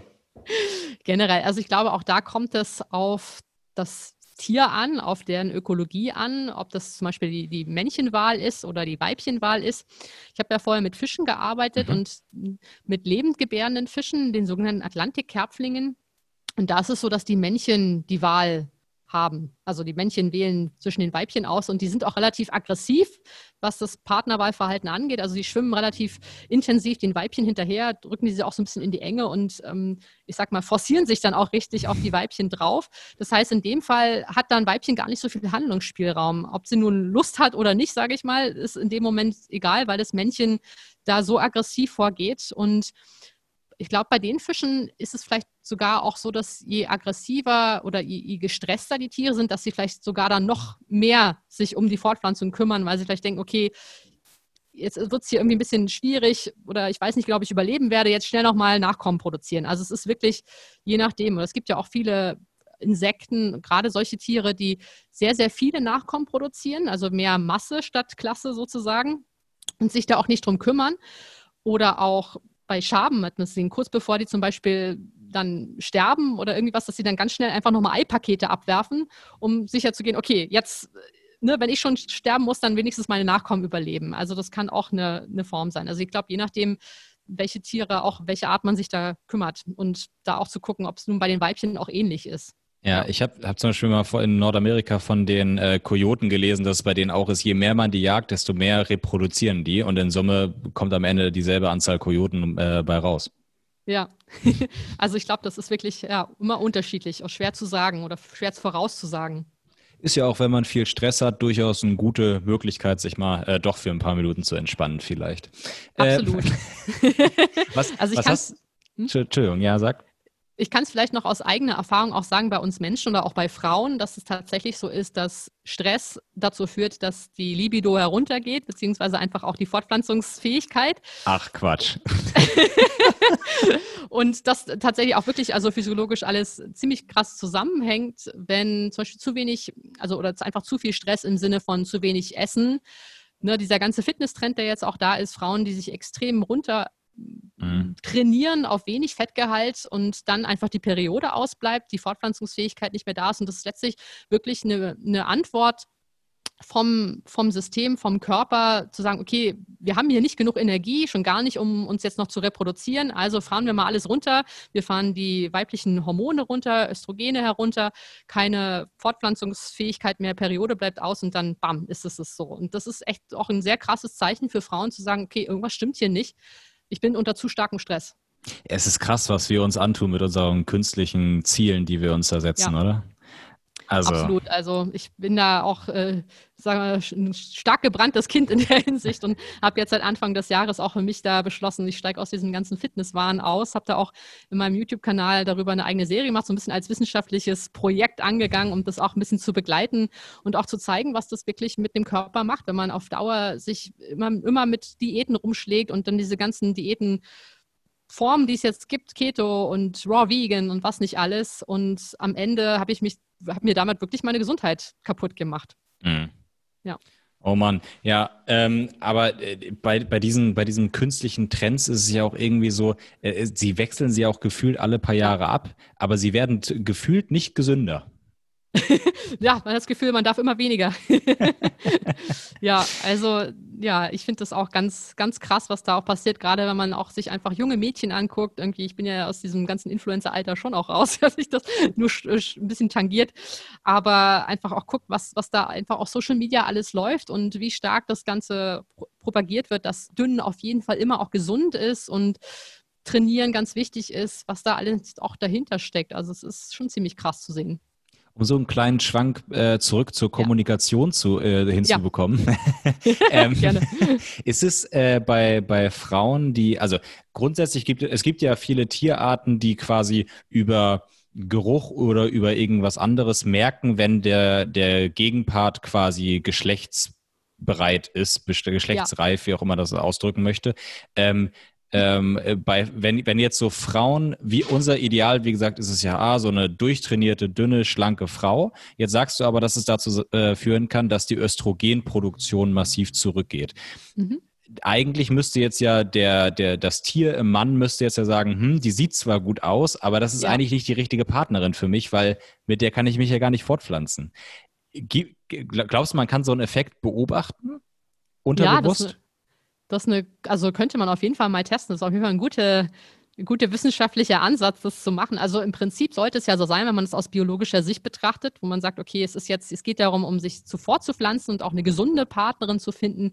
Und gesund heißt in dem Fall, das Hormonsystem ist in Ordnung und es funktioniert alles. Und wenn man dann wirklich Frauen befragt, also es muss ja nicht generell so sein. Ich glaube, es gibt auch viele Frauen, die da sehr drauf achten, die trotzdem Sport machen, aber mhm. trotzdem dann noch ihre Hormone im, im Balance haben. Aber in den Extremfällen, ja, da kann ich mir das schon vorstellen, dass das dann eigentlich eher dazu führt zu sagen, so ah, irgendwie passt es doch nicht.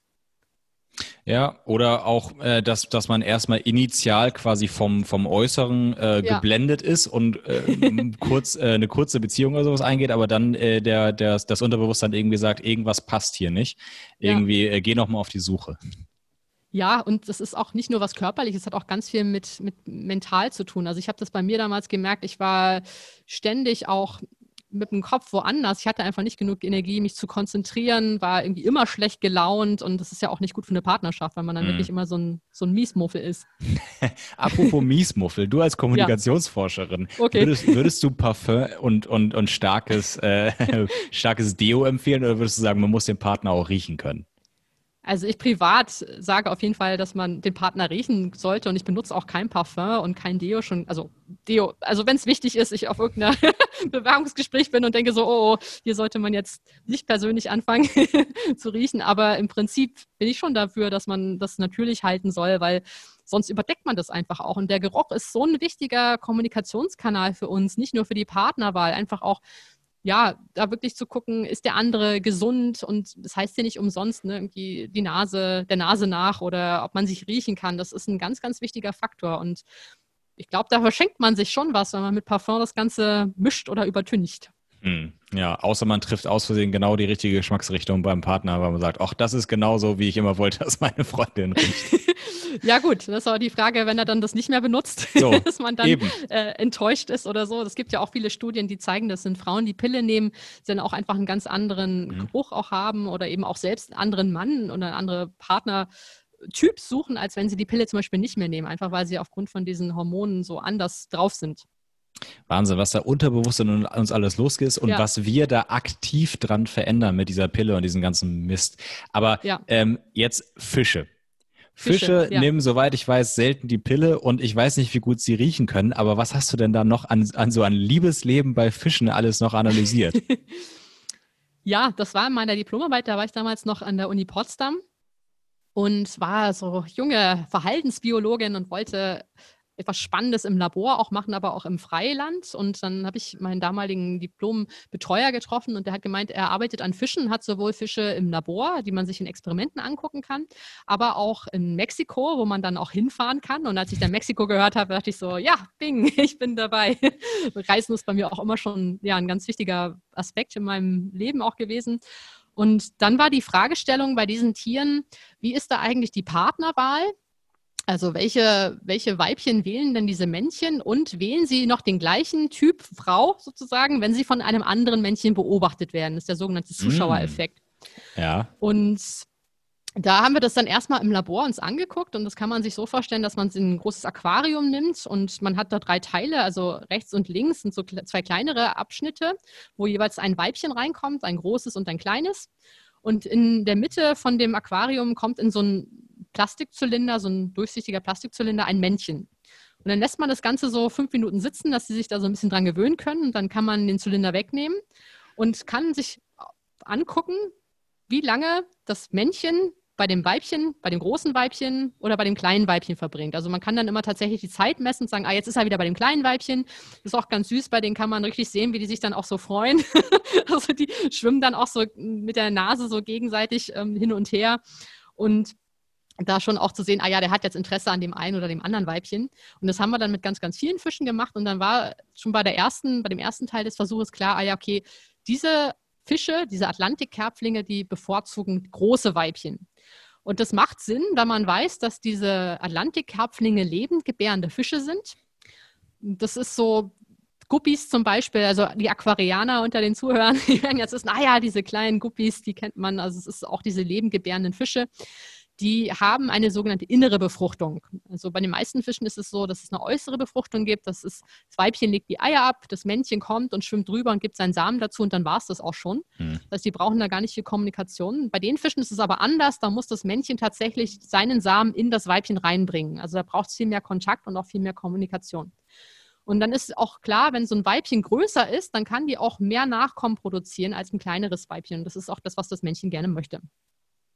Und dann war die Frage, okay, was ist aber, wenn so ein anderes Männchen diesem Zuschauer, also diesem Fokusmännchen zuschaut bei der Partnerwahl? Will der denn immer noch das größte Weibchen oder ist er sich, auf so eine Frage muss man erstmal kommen. Das ja? ist ein total komischer Versuchsaufbau. Also wenn man das, wenn man das auf, auf, auf irgendwie so ein Sexuallabor mit Menschen übertragen würde, das wäre sehr seltsam. es gibt tatsächlich ähm, einen sogenannten ähm, Ehering-Effekt, wo man auch untersucht hat, ob Frauen eigentlich auf Männer stehen, die einen Ehering haben und somit zeigen, dass sie ja schon mal gewählt worden sind. Also das ist so ein bisschen ähnlich. Da kann ich aber nicht so viel zu sagen, muss ich nochmal noch mal genauer nachschauen. Aber es werden auch so ähnliche Sachen tatsächlich bei Menschen untersucht. Ja. Ah, ja. Und, und, und welchen Effekt hat der Zuschauer? Genau, also es war tatsächlich so, dass wenn wir den Zuschauer mit ins Aquarium gesetzt haben, in seinem zweiten Zylinder, der war dann im Hintergrund so ein bisschen, konnte sich das alles angucken, dass dann das Fokusmännchen mehr Zeit bei dem kleinen Fisch verbracht hat, tatsächlich. Also wir haben dann auch wieder ganz viele Tiere getestet, haben natürlich auch mal die Seiten gewechselt, um zu gucken, nicht, dass das irgendwie so einen Seiteneffekt hat, dass der immer zur selben Ecke schwimmt, mhm. um das auch statistisch ja, gut zu machen. Und da war es tatsächlich so, dass im Durchschnitt das Männchen mit Zuschauer sich mehr bei dem kleinen Weibchen beschäftigt hat. Und dann kann man sich natürlich fragen, warum macht er das dann? Was hat er davon? Zu lügen ist ja letztlich ein Senden von falschen Informationen. Und eine Erklärung kann eben sein, dass dieser Fokusfisch wirklich mit Absicht versucht, seine Interessen zu verschleiern. Dem anderen zu zeigen, so Mensch, kleine Weibchen sind viel besser als die großen, nimm mal lieber die. Aber wenn er nicht beobachtet wird, dann nimmt er eigentlich das große Weibchen und versucht auf diese Weise die Konkurrenz aus dem Spiel zu werfen.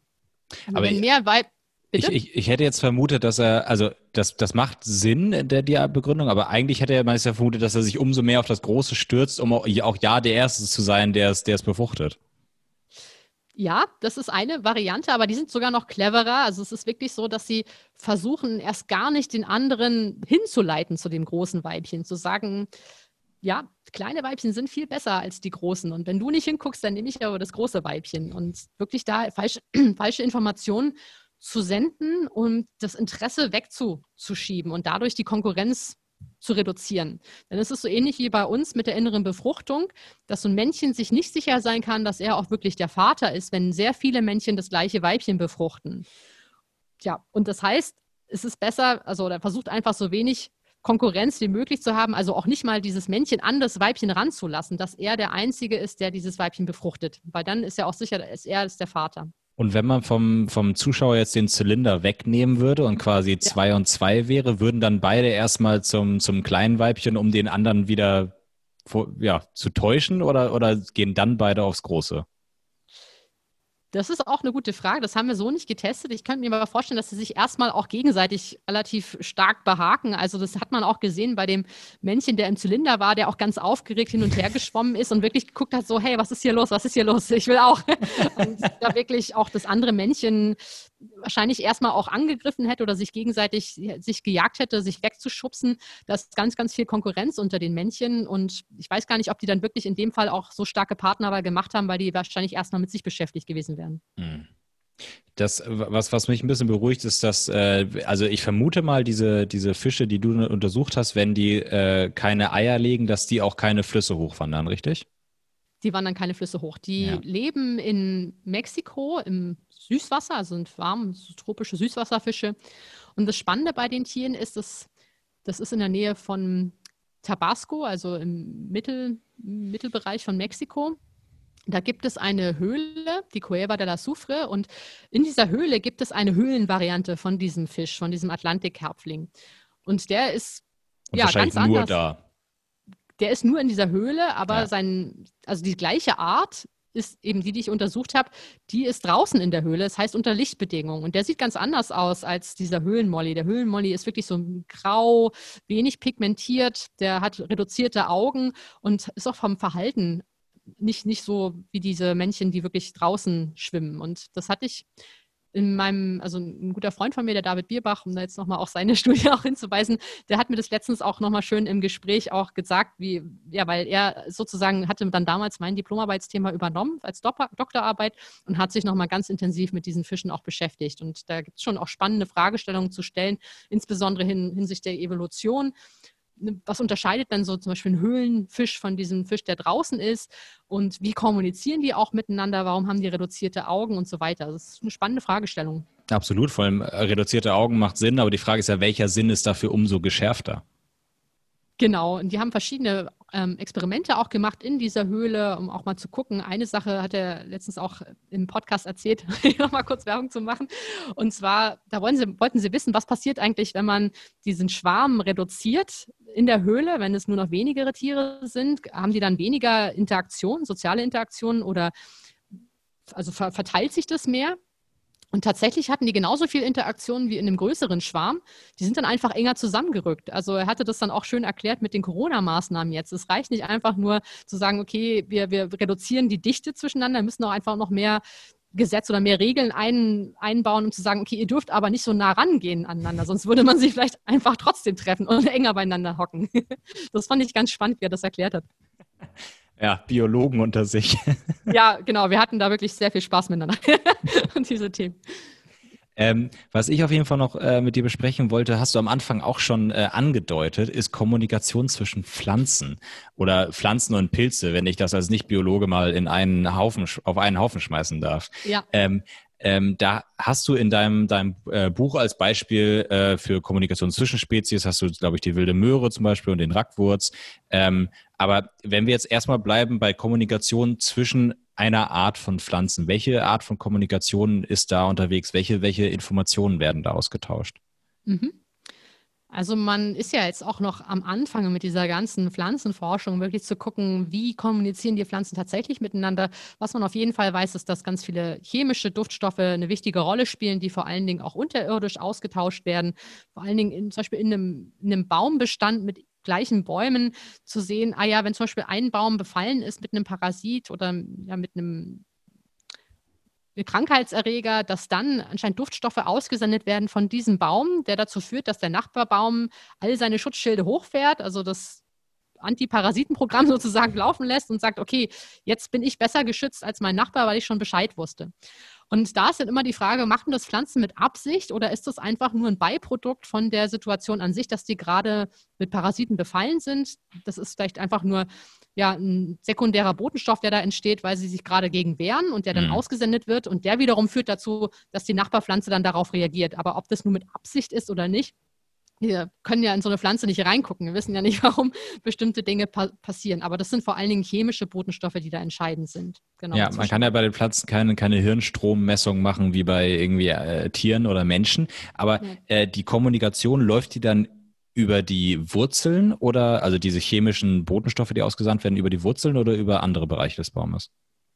Also ich glaube, das ist sowohl auch in der Luft, im Luftbereich sich dann auch Sachen ausbreiten, aber auch vor allen Dingen über die Wurzeln, über den Boden, die dann auch teilweise wasserlöslich sind im Boden, sich dann dadurch verbreiten. Also das sind schon mehrere Medien, wo, das, mhm. wo die Kommunikation stattfinden kann. Ich, ich habe auch mal gelesen, dass das einer der Gründe ist, warum, wenn wir jetzt in den Wald gehen, wir deutlich entspannter sind. Da gibt es ja mhm. wundervolle Studien, die zeigen, dass man einfach definitiv äh, sogar einfach nur ein Bild im Büro von einem Wald ja. hat schon Effekt auf unsere Stimmung, was ich faszinierend finde. Und ähm, äh, eine der Ideen oder eine der Theorien, die ich gelesen habe, wenn man durch den Wald geht, dass man diese Botenstoffe der Bäume quasi aufnimmt und unterbewusst irgendwie verarbeitet und dadurch bei uns das Entspannungslevel steigt. Ja, da gibt es jetzt immer mehr Studien auch. Es gibt ja auch dieses japanische Waldbaden, was da jetzt voll ja. in geworden ist und auch in aller Munde ist. Und auch Peter Wohleben, der ja auch ganz viel auch von diesen Bäumen spricht und so. Und ich glaube, das ist ja einfach was, was wir irgendwie auch wissen, ohne dass wir da jetzt eine Studie für brauchen, hm. zu sagen, ah ja, uns geht es besser, wenn wir in den Wald gehen. Und ich, wir sind halt einfach auch Teil der Natur. Ich glaube, das vergessen wir immer mal wieder ganz gerne, dass wir, wenn wir den ganzen Tag im Büro sitzen, sodass das nicht unsere unbedingt natürliche Umgebung ist und auch keinen Austausch haben mit lebenden Pflanzen oder manchmal sogar auch, wenn man jetzt hier alleine so in seinem Büro sitzt, ne, wie man ähm, da weggeschlossen ist sozusagen, dass dann auch mit anderen Menschen, anderen Lebewesen keinen Austausch hat. Aber das ist ein ganz wichtiger Aspekt für uns Menschen ist, sich immer wieder in diesen großen, ins große Ganze mit einzubringen. Und ich finde, bei einem Wald kann man das besonders gut machen, weil das so ein komplexes Ökosystem ist, wo so viele Bestandteile mit dabei sind, nicht nur Bäume, also gerade was im, im, Boden dann auch alles passiert an Mikroorganismen. Und das ist ja auch so ein Gemisch aus, aus verschiedenen ich sag mal vielleicht auch fast schon wieder wie dieser Hausmief bei den Kaninchen, also so ein, so ein Gemisch aus verschiedenen Duftstoffen, die von ganz vielen verschiedenen Lebewesen abgegeben werden. Und dass das vielleicht bei uns unterbewusst einfach auch nochmal so einen Trigger auslöst, zu sagen, ah ja, ist, wir sind auch Teil davon, wir gehören hier irgendwie auch mit dazu, wir sind auch Teil dieses Ökosystems, Teil dieses, dieser Erde. Also mhm. um da jetzt vielleicht nicht ganz so spirituell abzurutschen. ähm, aber es gibt einfach viele Dinge, die wir nicht erklären können. Und ich finde auch, manchmal muss man auch nicht immer alles wissenschaftlich zerlegen und erklären bis ins kleinste Detail. Man kann auch einfach mal so ein bisschen Magie und ähm, ja, Magic so mit, mit, mit reinlassen. Und ich werde auch mal gefragt, redest du mit Bäumen? Sollte man mit Bäumen und Pflanzen reden? Ich, natürlich, warum sollte man das nicht? also kann man noch machen, alles gut. Ich, ich komme auch zu den, zu den Bäumen und Pflanzen gleich zurück, aber weil du gerade gesagt hast, dass wir selber auch ähm, einfach durch unsere künstlich geschaffene Welt auch anders kommunizieren. Gibt es Studien, die ähm, quasi unsere Kommunikation, wir als Industrie, Stadtmenschen, ähm, quasi der Kommunikation von, von Jägern und Sammlern oder sehr naturnah lebenden Völkern gegenüberstellt?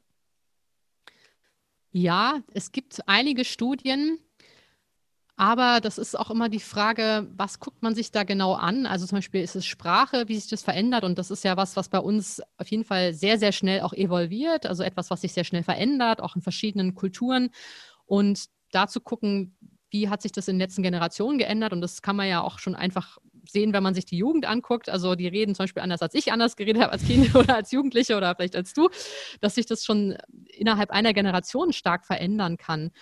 Und was mich persönlich besonders interessiert, ist, wie Naturvölker auch miteinander und auch mit der Natur kommunizieren.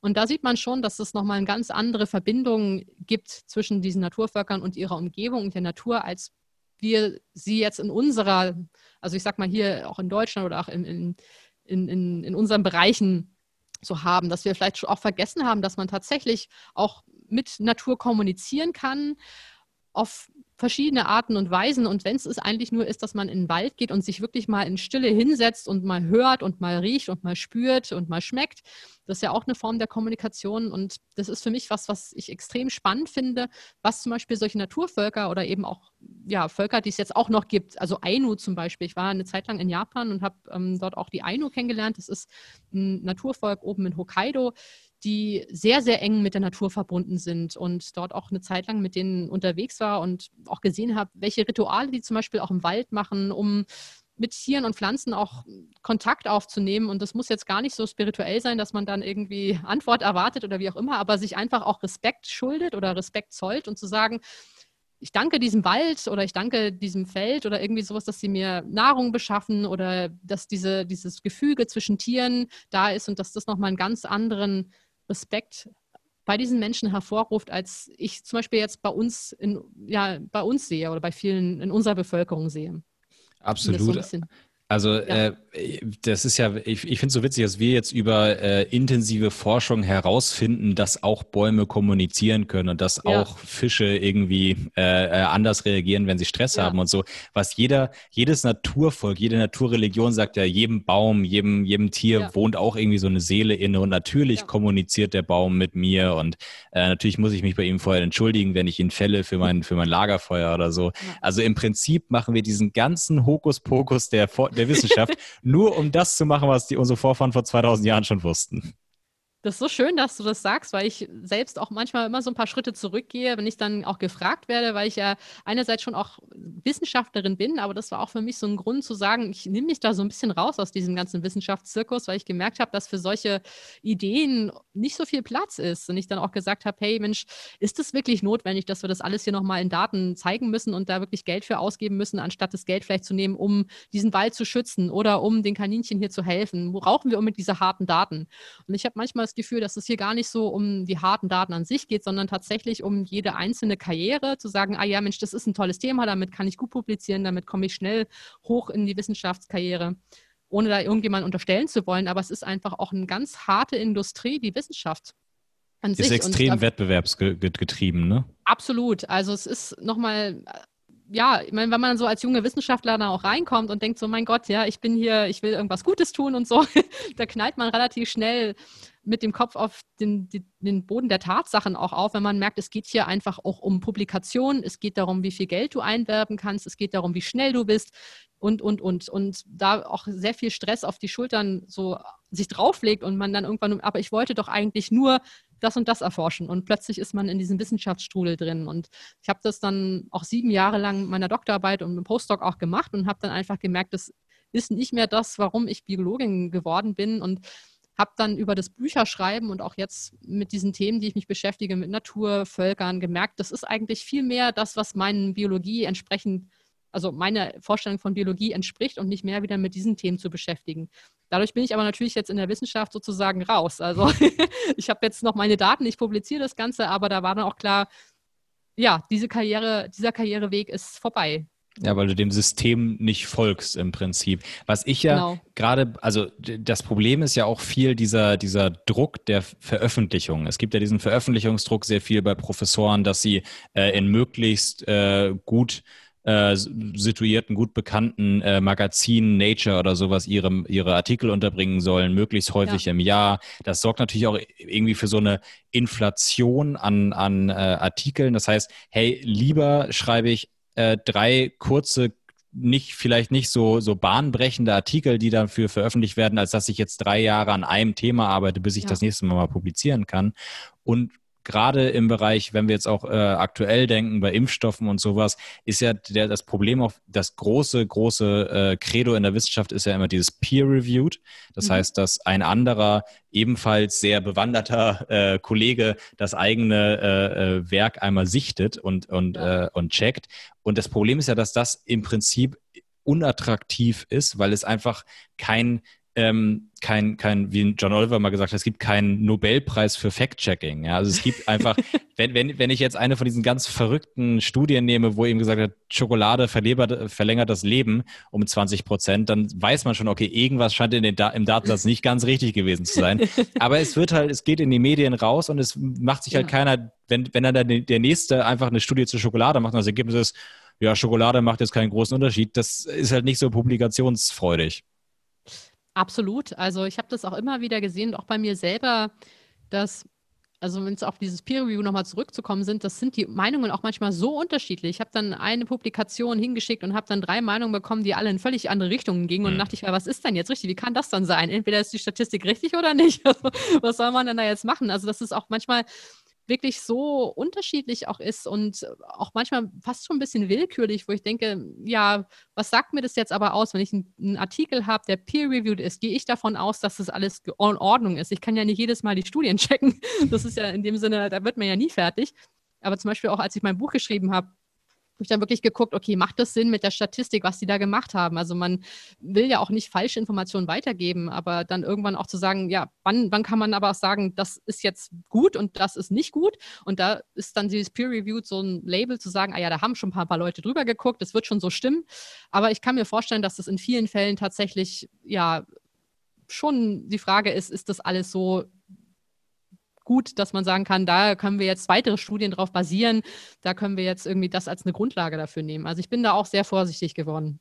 Absolut. Und dein Buch ist das beste Beispiel. Das ist ja nicht etwas, was du in ein paar Wochen zusammengeworfen hast, möchte ich mal behaupten, sondern das war ein langer Prozess, äh, ja. der, der ja am Ende auch dazu geführt hat, dass du wahrscheinlich extreme Zeitkonflikte mit, mit dem eigentlichen wissenschaftlichen, äh, also was heißt mit dem wissenschaftlichen, mit deiner ja. Arbeit hattest. Ähm, und gleichzeitig stelle ich mir, ich mir ja die Frage, so wenn du jetzt in der Zeit drei Artikel in irgendein in guten Magazin untergebracht hättest, was ist denn das, was am Ende mehr wert ist? Das eine ja. erreicht vielleicht mehr Kollegen, die sagen, hey, das ist ein neuer Gedankenansatz, das ist super. Dein Buch erreicht jetzt viele Laien, die vielleicht sagen, hey, ähm, das ist ja ein spannendes Thema, vielleicht äh, interessiere ich mich jetzt mehr dafür und hat damit ja. vielleicht sogar mehr Auswirkungen, weil mehr Leute sich vielleicht anders verhalten im Umgang mit Pflanzen, im Umgang mit Fischen, im Umgang mit, mit, mit Tieren, weil sie einfach sich die, deren Kommunikation und deren Intelligenz mehr bewusst sind. Ja, ja, absolut. Das war ein ganz großer Grund für mich, warum ich dann auch diesen Weg gegangen bin. Also ich war dann fertig mit meiner Promotion und wusste dann auch nicht so richtig, wohin mit mir. Ich habe dann, wie gesagt, relativ lange gebraucht. Dann war dann klar, okay, jetzt Gelder einzuwerben, das ist relativ unwahrscheinlich, dass das klappt für mich. Und habe dann überlegt, was kann ich mit dem machen, was ich jetzt habe, was ich gelernt habe. Und fand schon schade, dass dann diese Daten einfach in diesen Publikationen verschwinden oder in meiner Doktorarbeit dann in der Bibliothek einfach verstauben. Und habe dann überlegt, Mensch, da kann man doch bestimmt noch mehr draus machen. Da war Wissenschaftskommunikation auch gerade so am Anfang irgendwie da im Gange zu kommen. Und habe dann erst überlegt, ein Kinderbuch zu schreiben über das Thema der Stadt- und Landkaninchen. Und habe dann den Tipp gekommen, mach doch erstmal einen Science Slam. Und dann war ich in Berlin im Lido beim Science Slam und habe dann schon auch gemerkt, ah, das macht total Spaß, die Leute haben da Lust drauf, was drauf zu lernen. Und ja, in dem Moment hat man ich so das Gefühl, wow, das, hier, ich habe hier viel mehr bewegen können, gerade an diesem Abend in zehn Minuten, als in meiner Doktorarbeit in den letzten sieben Jahren. So mal ganz pauschal gesagt. Und dann kam ja dann auch die Agentur, in die Ruge-Agentur auf mich zu aus Berlin und hat gemeint, Mensch, wollen wir nicht ein Buch draus machen aus dieser Kommunikationsgeschichte? Das klingt doch ganz spannend. Und ja, zu dem Zeitpunkt hatte ich noch nicht was anderes auch in Aussicht, fand die Idee auch ganz toll, habe ja vorher auch noch nie ein Buch geschrieben, dachte, ja, mal komm, das kann man mal probieren, wie das funktioniert. Und wie das so ist im Leben, manchmal hat man gar nichts zu tun und plötzlich kommt alles auf einmal habe ich dann ein Angebot für eine Postdoc-Stelle in Potsdam bekommen und habe sozusagen zur selben Zeit den Buchvertrag unterschrieben und diese Postdoc-Stelle angenommen. Und dann dachte ich so, okay, ich gucke mal, wie lange das gut geht.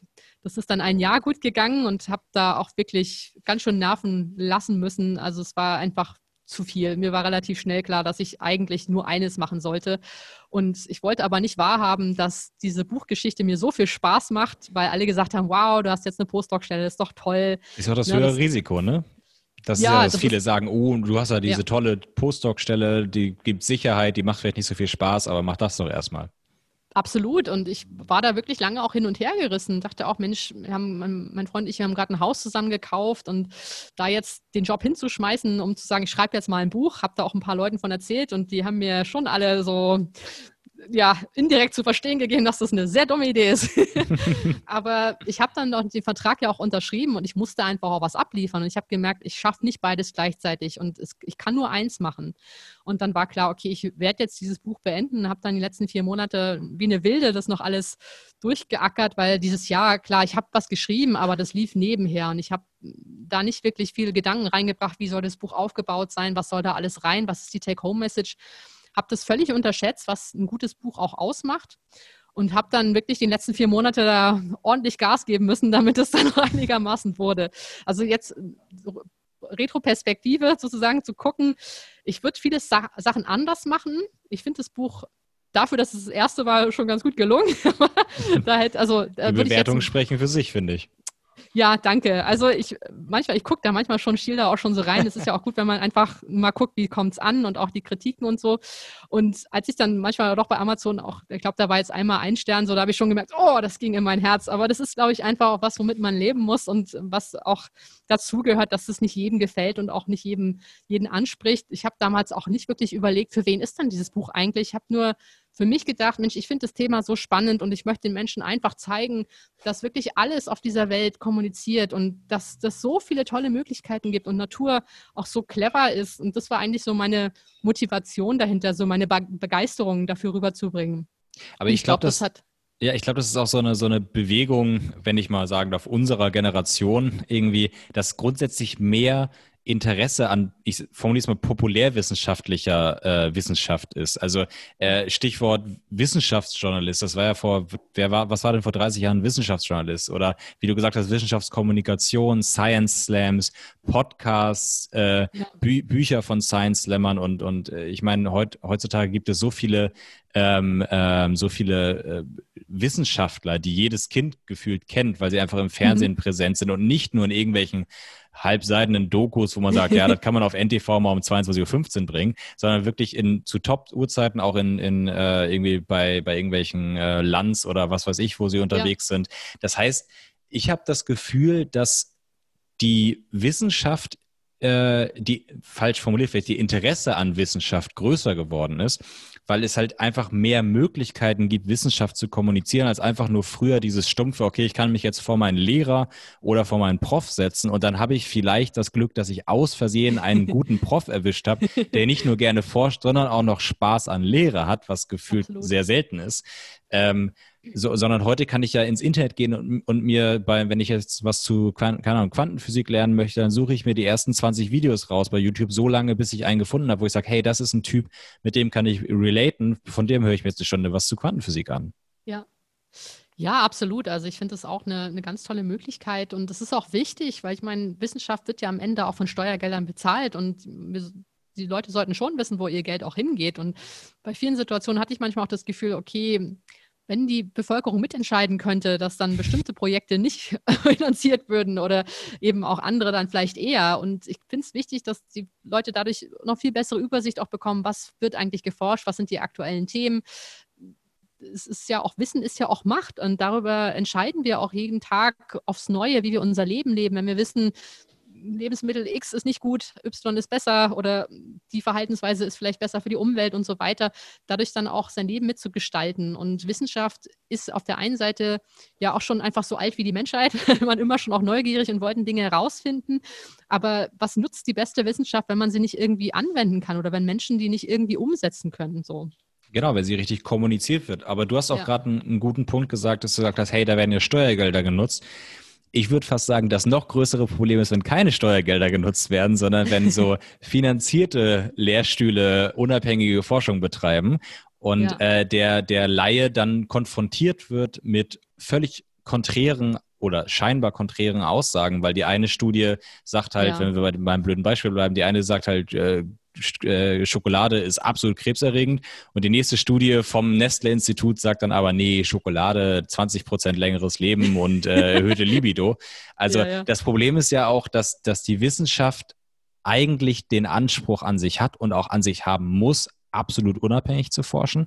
Das ist aber so wie unsere Wissenschaft heute aufgebaut ist, und ich glaube, es ist in den USA noch deutlich stärker als bei uns in Deutschland hier, dass es extrem schwierig ist, auch als Wissenschaftler wahrscheinlich, ähm, äh, erstmal zu analysieren, welche Interessen stehen denn hinter dieser, äh, dieser Forschung, die ich mir gerade angucke. Absolut. Und da auch immer wieder zu hinterfragen und sich auch nicht so, ich sag mal, ein bisschen auch schon als Opfer zu fühlen, zu sagen, ah, ich habe eh keine Ahnung, was da passiert ich glaube, wir können alle relativ gut einschätzen, irgendwie zu sagen, ah ja, das ist jetzt eine gute Informationsquelle oder die auch nicht, zu sagen, was haben die denn eigentlich für Interessen, wen vertreten die, was wollen die und dann zu sagen, okay, dann sollte man der Studie vielleicht nicht so viel Glauben schenken also, und lieber mal gucken, was gibt es denn da noch so draußen. Also, man, man, weiß es ja häufig gar nicht, wer dahinter steht, weil dann irgendwelche ja. Institute dazwischen geschaltet werden, das Marktforschungsinstitut und dabei ist es finanziert von, weiß ich nicht, Dr. Oetker oder sowas und das ist halt der Punkt ist ja, dass es gar nicht auf den ersten Blick einsichtig ja. ist, ähm, wie unabhängig eine Studie ist. Ja, das stimmt. Und ich glaube, es ist auch schwierig, da immer wieder nochmal nachzuforschen und rauszufinden. Vielleicht gerade deswegen haben wir auch mehr Wissenschaftsjournalisten oder mehr in diesem Bereich zu sagen, okay, wir, wir, wir tauchen mal tiefer nach und fragen mal, wer steckt dann eigentlich dahinter, damit sich solche Sachen dann auch irgendwann mal rauskommen. Aber ja, es ist schwierig. Hm.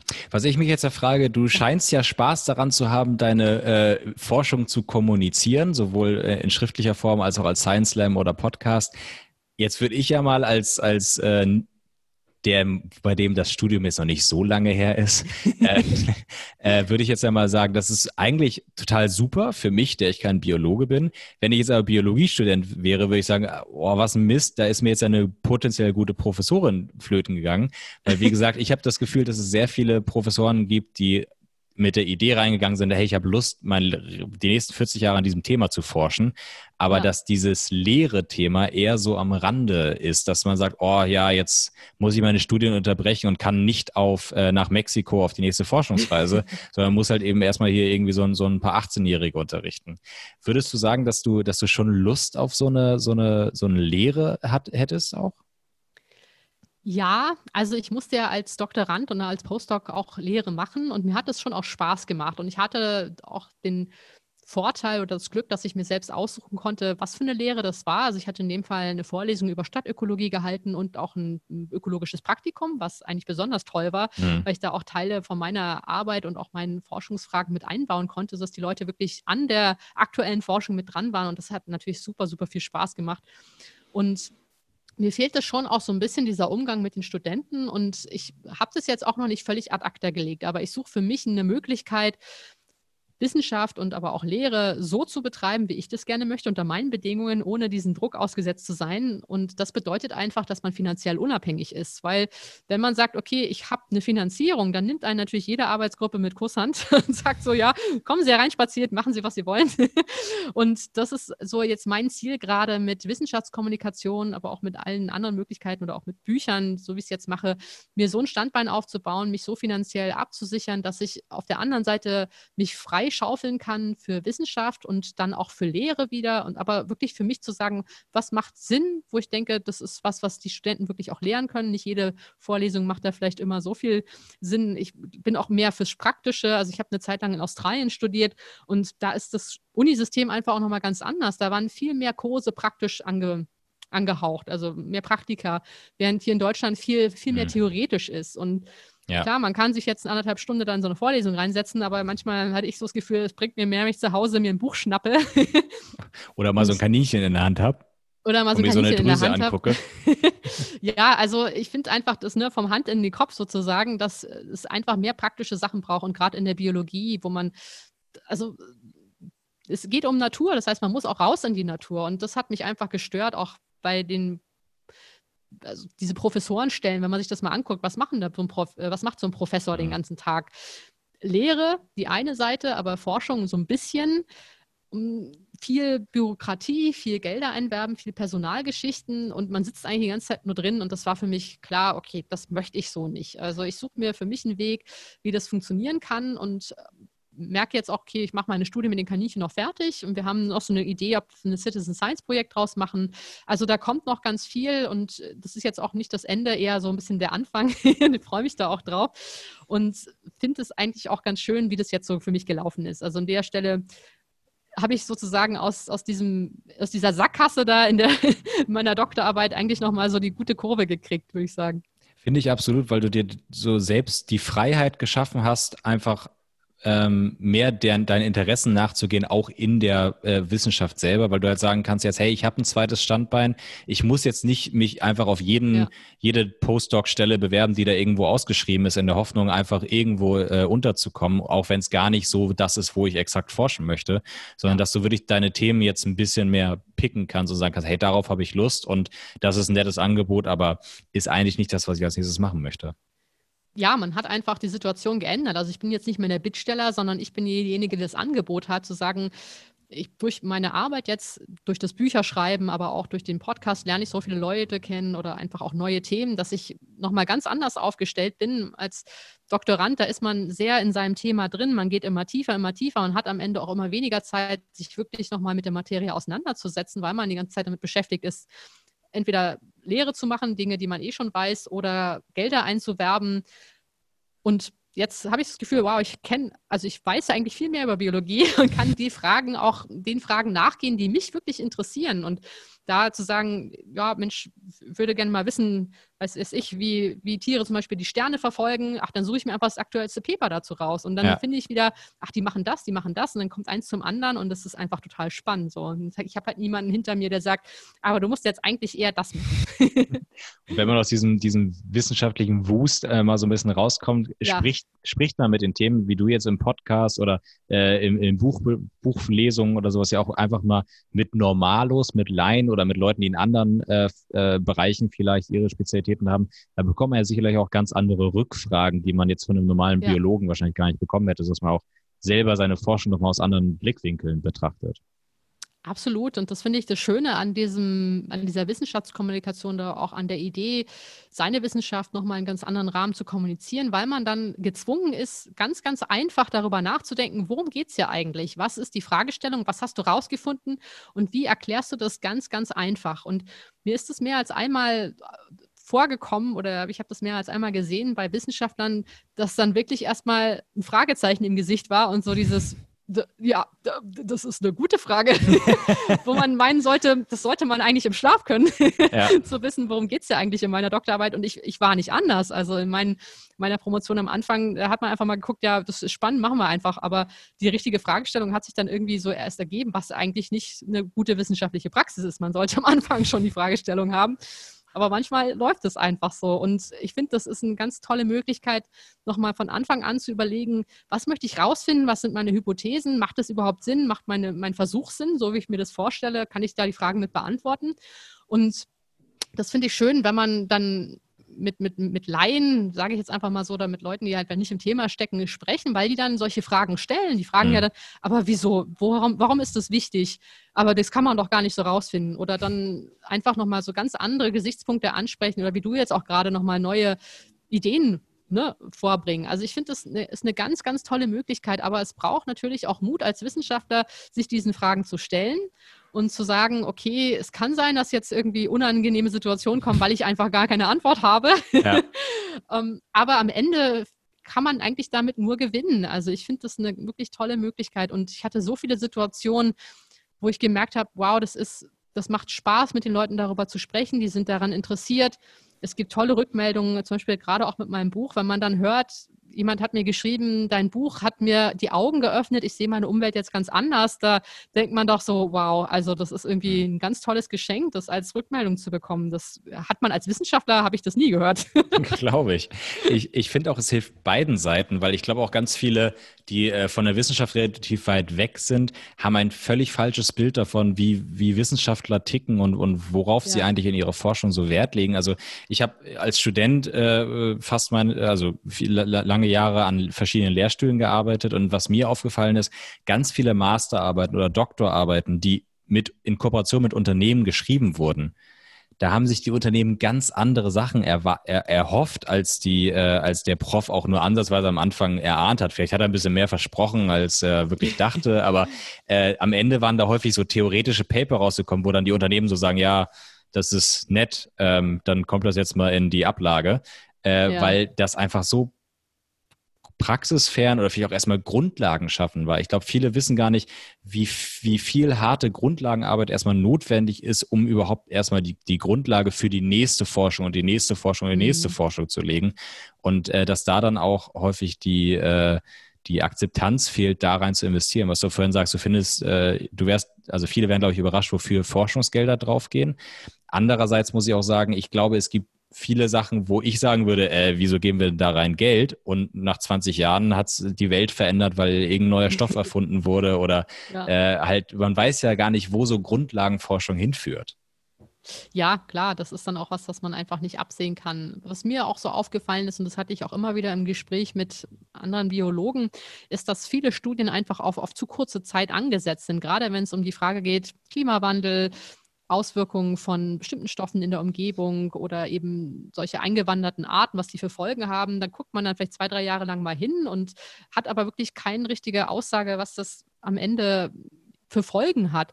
Und da zu gucken, dass man wirklich solche Projekte über längere Zeit ansetzt oder auch mit mehr Kooperation und da wirklich gezielt ein bisschen mehr Geld reinfließen zu lässt, weil wenn man ehrlich ist, dann hat man ein Projekt bewilligt bekommen, dann geht es vielleicht drei, fünf Jahre, dann ist die Bewilligung wieder weg, dann muss man nachweisen, dass man besondere Ergebnisse bekommen hat. Die hat man vielleicht noch nicht, weil das alles eine Weile dauert gerade in der Biologie, wenn es dann auch einfach Feldforschung ist und man nicht immer so forschen kann, wie man das gerne möchte. Und dann kriegt man aber keine Weiterbewilligung und dann waren die fünf Jahre auch für nichts mhm. sozusagen. Also es ist schwierig, da auch immer zu planen und von beiden Seiten, sowohl die Geldgeber als auch diejenigen, das Geld dann ausgeben. Klar, gerade bei so Langzeitforschung ist ja auch die Gefahr, selbst wenn es weiter finanziert wird, dass man nach 20 Jahren da steht und sagt, ja, äh, also Ergebnisse haben wir jetzt nicht wirklich. Ja. Aber ich mache jetzt mal was ganz Verrücktes und stelle mal noch eine Frage zur Kommunikation. Alles klar. Äh, und zwar, äh, was, ich, was ich einmal noch fragen wollte, ist, wir hatten schon gesagt, bei Tieren wirkt sich Stress auf die Kommunikation aus, aufs Verhalten. Ähm, Gibt es Studien oder kennst du Studien, wo du sagen würdest, dass sich auch bei Pflanzen Pestizide oder ähnliche Stoffe, die wir in die Umwelt setzen, auf die Kommunikation auswirken? Also spontan habe ich jetzt keine Studie im Kopf, aber ich bin mir sehr sicher, dass es auf jeden Fall da schon Sachen gibt, wo man auch einfach guckt, welche Auswirkungen haben denn Pestizide auf das Wachstum zum Beispiel, auf die, die Fortpflanzung, die Fruchtbarkeit, wie viel Samen so eine Pflanze produziert, wie gut sie ja, in einem, ja, wie gut sie wächst zum Beispiel. Also da gibt es bestimmt ganz, ganz viele Studien schon auch, aber auf die Kommunikation, das ist einfach eine Fragestellung, die sehr schwer auch in der Natur zu untersuchen mhm. ist, zu sagen, wie kommuniziert denn nun so eine Pflanze? Und dafür muss man bestimmte kontrollierte Bedingungen haben, die man eben nur im Labor sich angucken kann. Mhm. Und dann darum wieder zu sagen, okay, welche Ergebnisse hat man aus dem Labor, wie kann man das auf die natürliche Welt da draußen zu übertragen, ist halt sehr, sehr schwierig. Aber ich kann mir auf jeden Fall vorstellen, dass das Einfluss hat auf die Form der Kommunikation. Also vor allen Dingen chemische Botenstoffe, die dann wiederum mit Pestiziden interagieren, die dann nicht mehr so gut wirken oder anders wirken, die dann vielleicht verändert werden und dann nicht mehr so gut beim Empfänger ankommen. Also da gibt es ja so, so viele Interaktionen, so viele Möglichkeiten, wie das Ganze sich gegenseitig beeinflusst. Ja, oder dein Beispiel mit den Höhlenfischen, die sich halt anders entwickeln als die Fische draußen bei Licht, wo ich mich halt frage, so ähm, die, also die Reproduktionszyklen bei, bei vielen Pflanzen sind ja auch relativ kurz ähm, wo ich mich frage, wenn jetzt eine irgend so, ein, so, ein gezüchtete, so eine gezüchtete Tomate, die seit 50 Generationen äh, kein, kein natürliches Licht gesehen hat, ob ja. die anders kommuniziert als äh, eine Tomate, die draußen bei, bei Luft und Sonne äh, wächst. Ich würde sagen, absolut. Aber da ist auch immer wieder so die Frage, okay, wir brauchen Studien, wir brauchen Daten dazu. also mein, mein natürlicher Menschenverstand sagt mir, dass es auf jeden Fall Unterschiede geben muss. Sehr schön. Dann lass mich zum Abschluss, nachdem ich dich jetzt zwei Stunden ausgequetscht habe, ähm, nochmal äh, auf dein letztes Kapitel äh, zu, von deinem Buch zu, zu sprechen kommen, weil ich finde, das ist genauso schön wie das erste Kapitel. Das erste sagt uns, warum lesen wir dieses Buch überhaupt? Und das zweite sagt uns, was ist die Moral von der Geschichte? ja, was ist die Moral von der Geschichte? Und das war mir wichtig, am Ende da nochmal so ein bisschen den größeren Bogen auch zu schlagen und mit diesem, was ich am Anfang gesagt habe, dass alles, was lebt, auch kommuniziert. Wir uns auch wieder mit einnehmen. Also wir haben die Kommunikation sozusagen nicht für uns gepachtet oder wir haben sie nicht erfunden, sondern das ist ein absolut altes Prinzip, das lebensnotwendig ist. Und ich finde, das ist ein ganz tolles Beispiel, was eben zeigt, wie die Natur funktioniert und wie komplex das Ganze ist und wie einfallsreich die Natur ist. Und davor wirklich mal den Hut zu ziehen und zu sagen, so, wow, was die Natur alles kann, das ist doch unglaublich. Und da das hilft, dieses Wissen hilft mir und vielleicht auch den anderen Menschen da draußen zu sagen, wir können vielleicht viele Dinge nicht erklären, aber es, ja, es gibt so viele Sachen da draußen, die einfach unheimlich toll funktionieren oder dass Natur irgendwie, also ich kann es gerade schwer in Worte fassen. Ich bin da noch so ein bisschen, ich werde da immer sehr emotional bei diesem Thema. Weil das, schon. Das, das ist aber schön, das ist schön, dass du selbst jetzt, dass du noch selbst so für das Thema brennst. Ja, ich, ich bin einfach schon immer von Natur absolut begeistert und habe als Kind immer mit staunenden Augen mir alles angeguckt. Und ich, das ist vielleicht das ein bisschen, was ich da auch nochmal ausdrücken will, dass mit diesen staunenden Augen eines Kindes sich seine Umwelt wieder anzuschauen und zu wissen, dass obwohl wir es vielleicht nicht sehen oder hören oder mitkriegen, dass auch Pflanzen miteinander kommunizieren, dass auch Bakterien im Boden Informationen austauschen und auf so eine komplexe Art und Weise, wie wir selber überhaupt noch nicht wissen, wie es funktioniert, wir noch gar nicht dahinter gestiegen sind. Und wenn es so kleine Lebewesen schon so kompliziert können, wie das alles zusammen funktioniert. Also für mich ist immer die Frage, wer hat sich das ausgedacht? Also wer steckt Jetzt hinter diesen die ganz ganzen großen Fragen? Das ist die ganz große Frage, die dahinter steht. Und äh, darauf, ja, habe ich jetzt auch keine Antwort. Aber für mich ist es einfach eine, ja, vielleicht, wenn wir auf die Quantenmechanik, äh, Quantenphysiker zurückzukommen. Also für mich ist es so eine allgegenwärtige Energie, so eine Naturenergie, die in allem steckt und irgendwie einfach weiß, wie es funktioniert. Und mit dem Wissen bewege ich mich irgendwie viel entspannter durch die Welt, weil ich weiß, oh ja, da hat jemand Ahnung, ich muss mich darum jetzt nicht kümmern. ich muss mich jetzt nicht darum kümmern, wie ich hier atme oder wie ich kommuniziere, sondern das macht die Natur schon für mich und das macht das Leben irgendwie viel einfacher. Dann lassen wir die ganz große Fragen jetzt, die Frage jetzt einmal offen. Ansonsten ja. hast du mir unfassbar viele Fragen beantwortet heute. Vielen Dank, Madeleine. Es hat mir super viel Spaß gemacht. Ähm, ich sag's einfach nochmal, damit du den Werbeblock nicht machen musst an alle da draußen. Kein, Schweig kein Schweigen im Walde, wie Tiere und Pflanzen miteinander kommunizieren von Madeleine Ziege und natürlich deinen Podcast für die, die äh, nach dem Buch immer noch nicht genug von dir haben, die Sendung mit der Ziege. Genau, ja, vielen lieben Dank, Lennart. Mir hat es auch sehr, sehr viel Spaß gemacht. Es ist schön, dass man einfach mal so eine schöne Zeit hat und darüber sprechen kann. Finde ich toll, dein Format. Super, danke schön. Gerne. Auf Wiedersehen. Tschüss. Ja, mach's gut. Tschüss.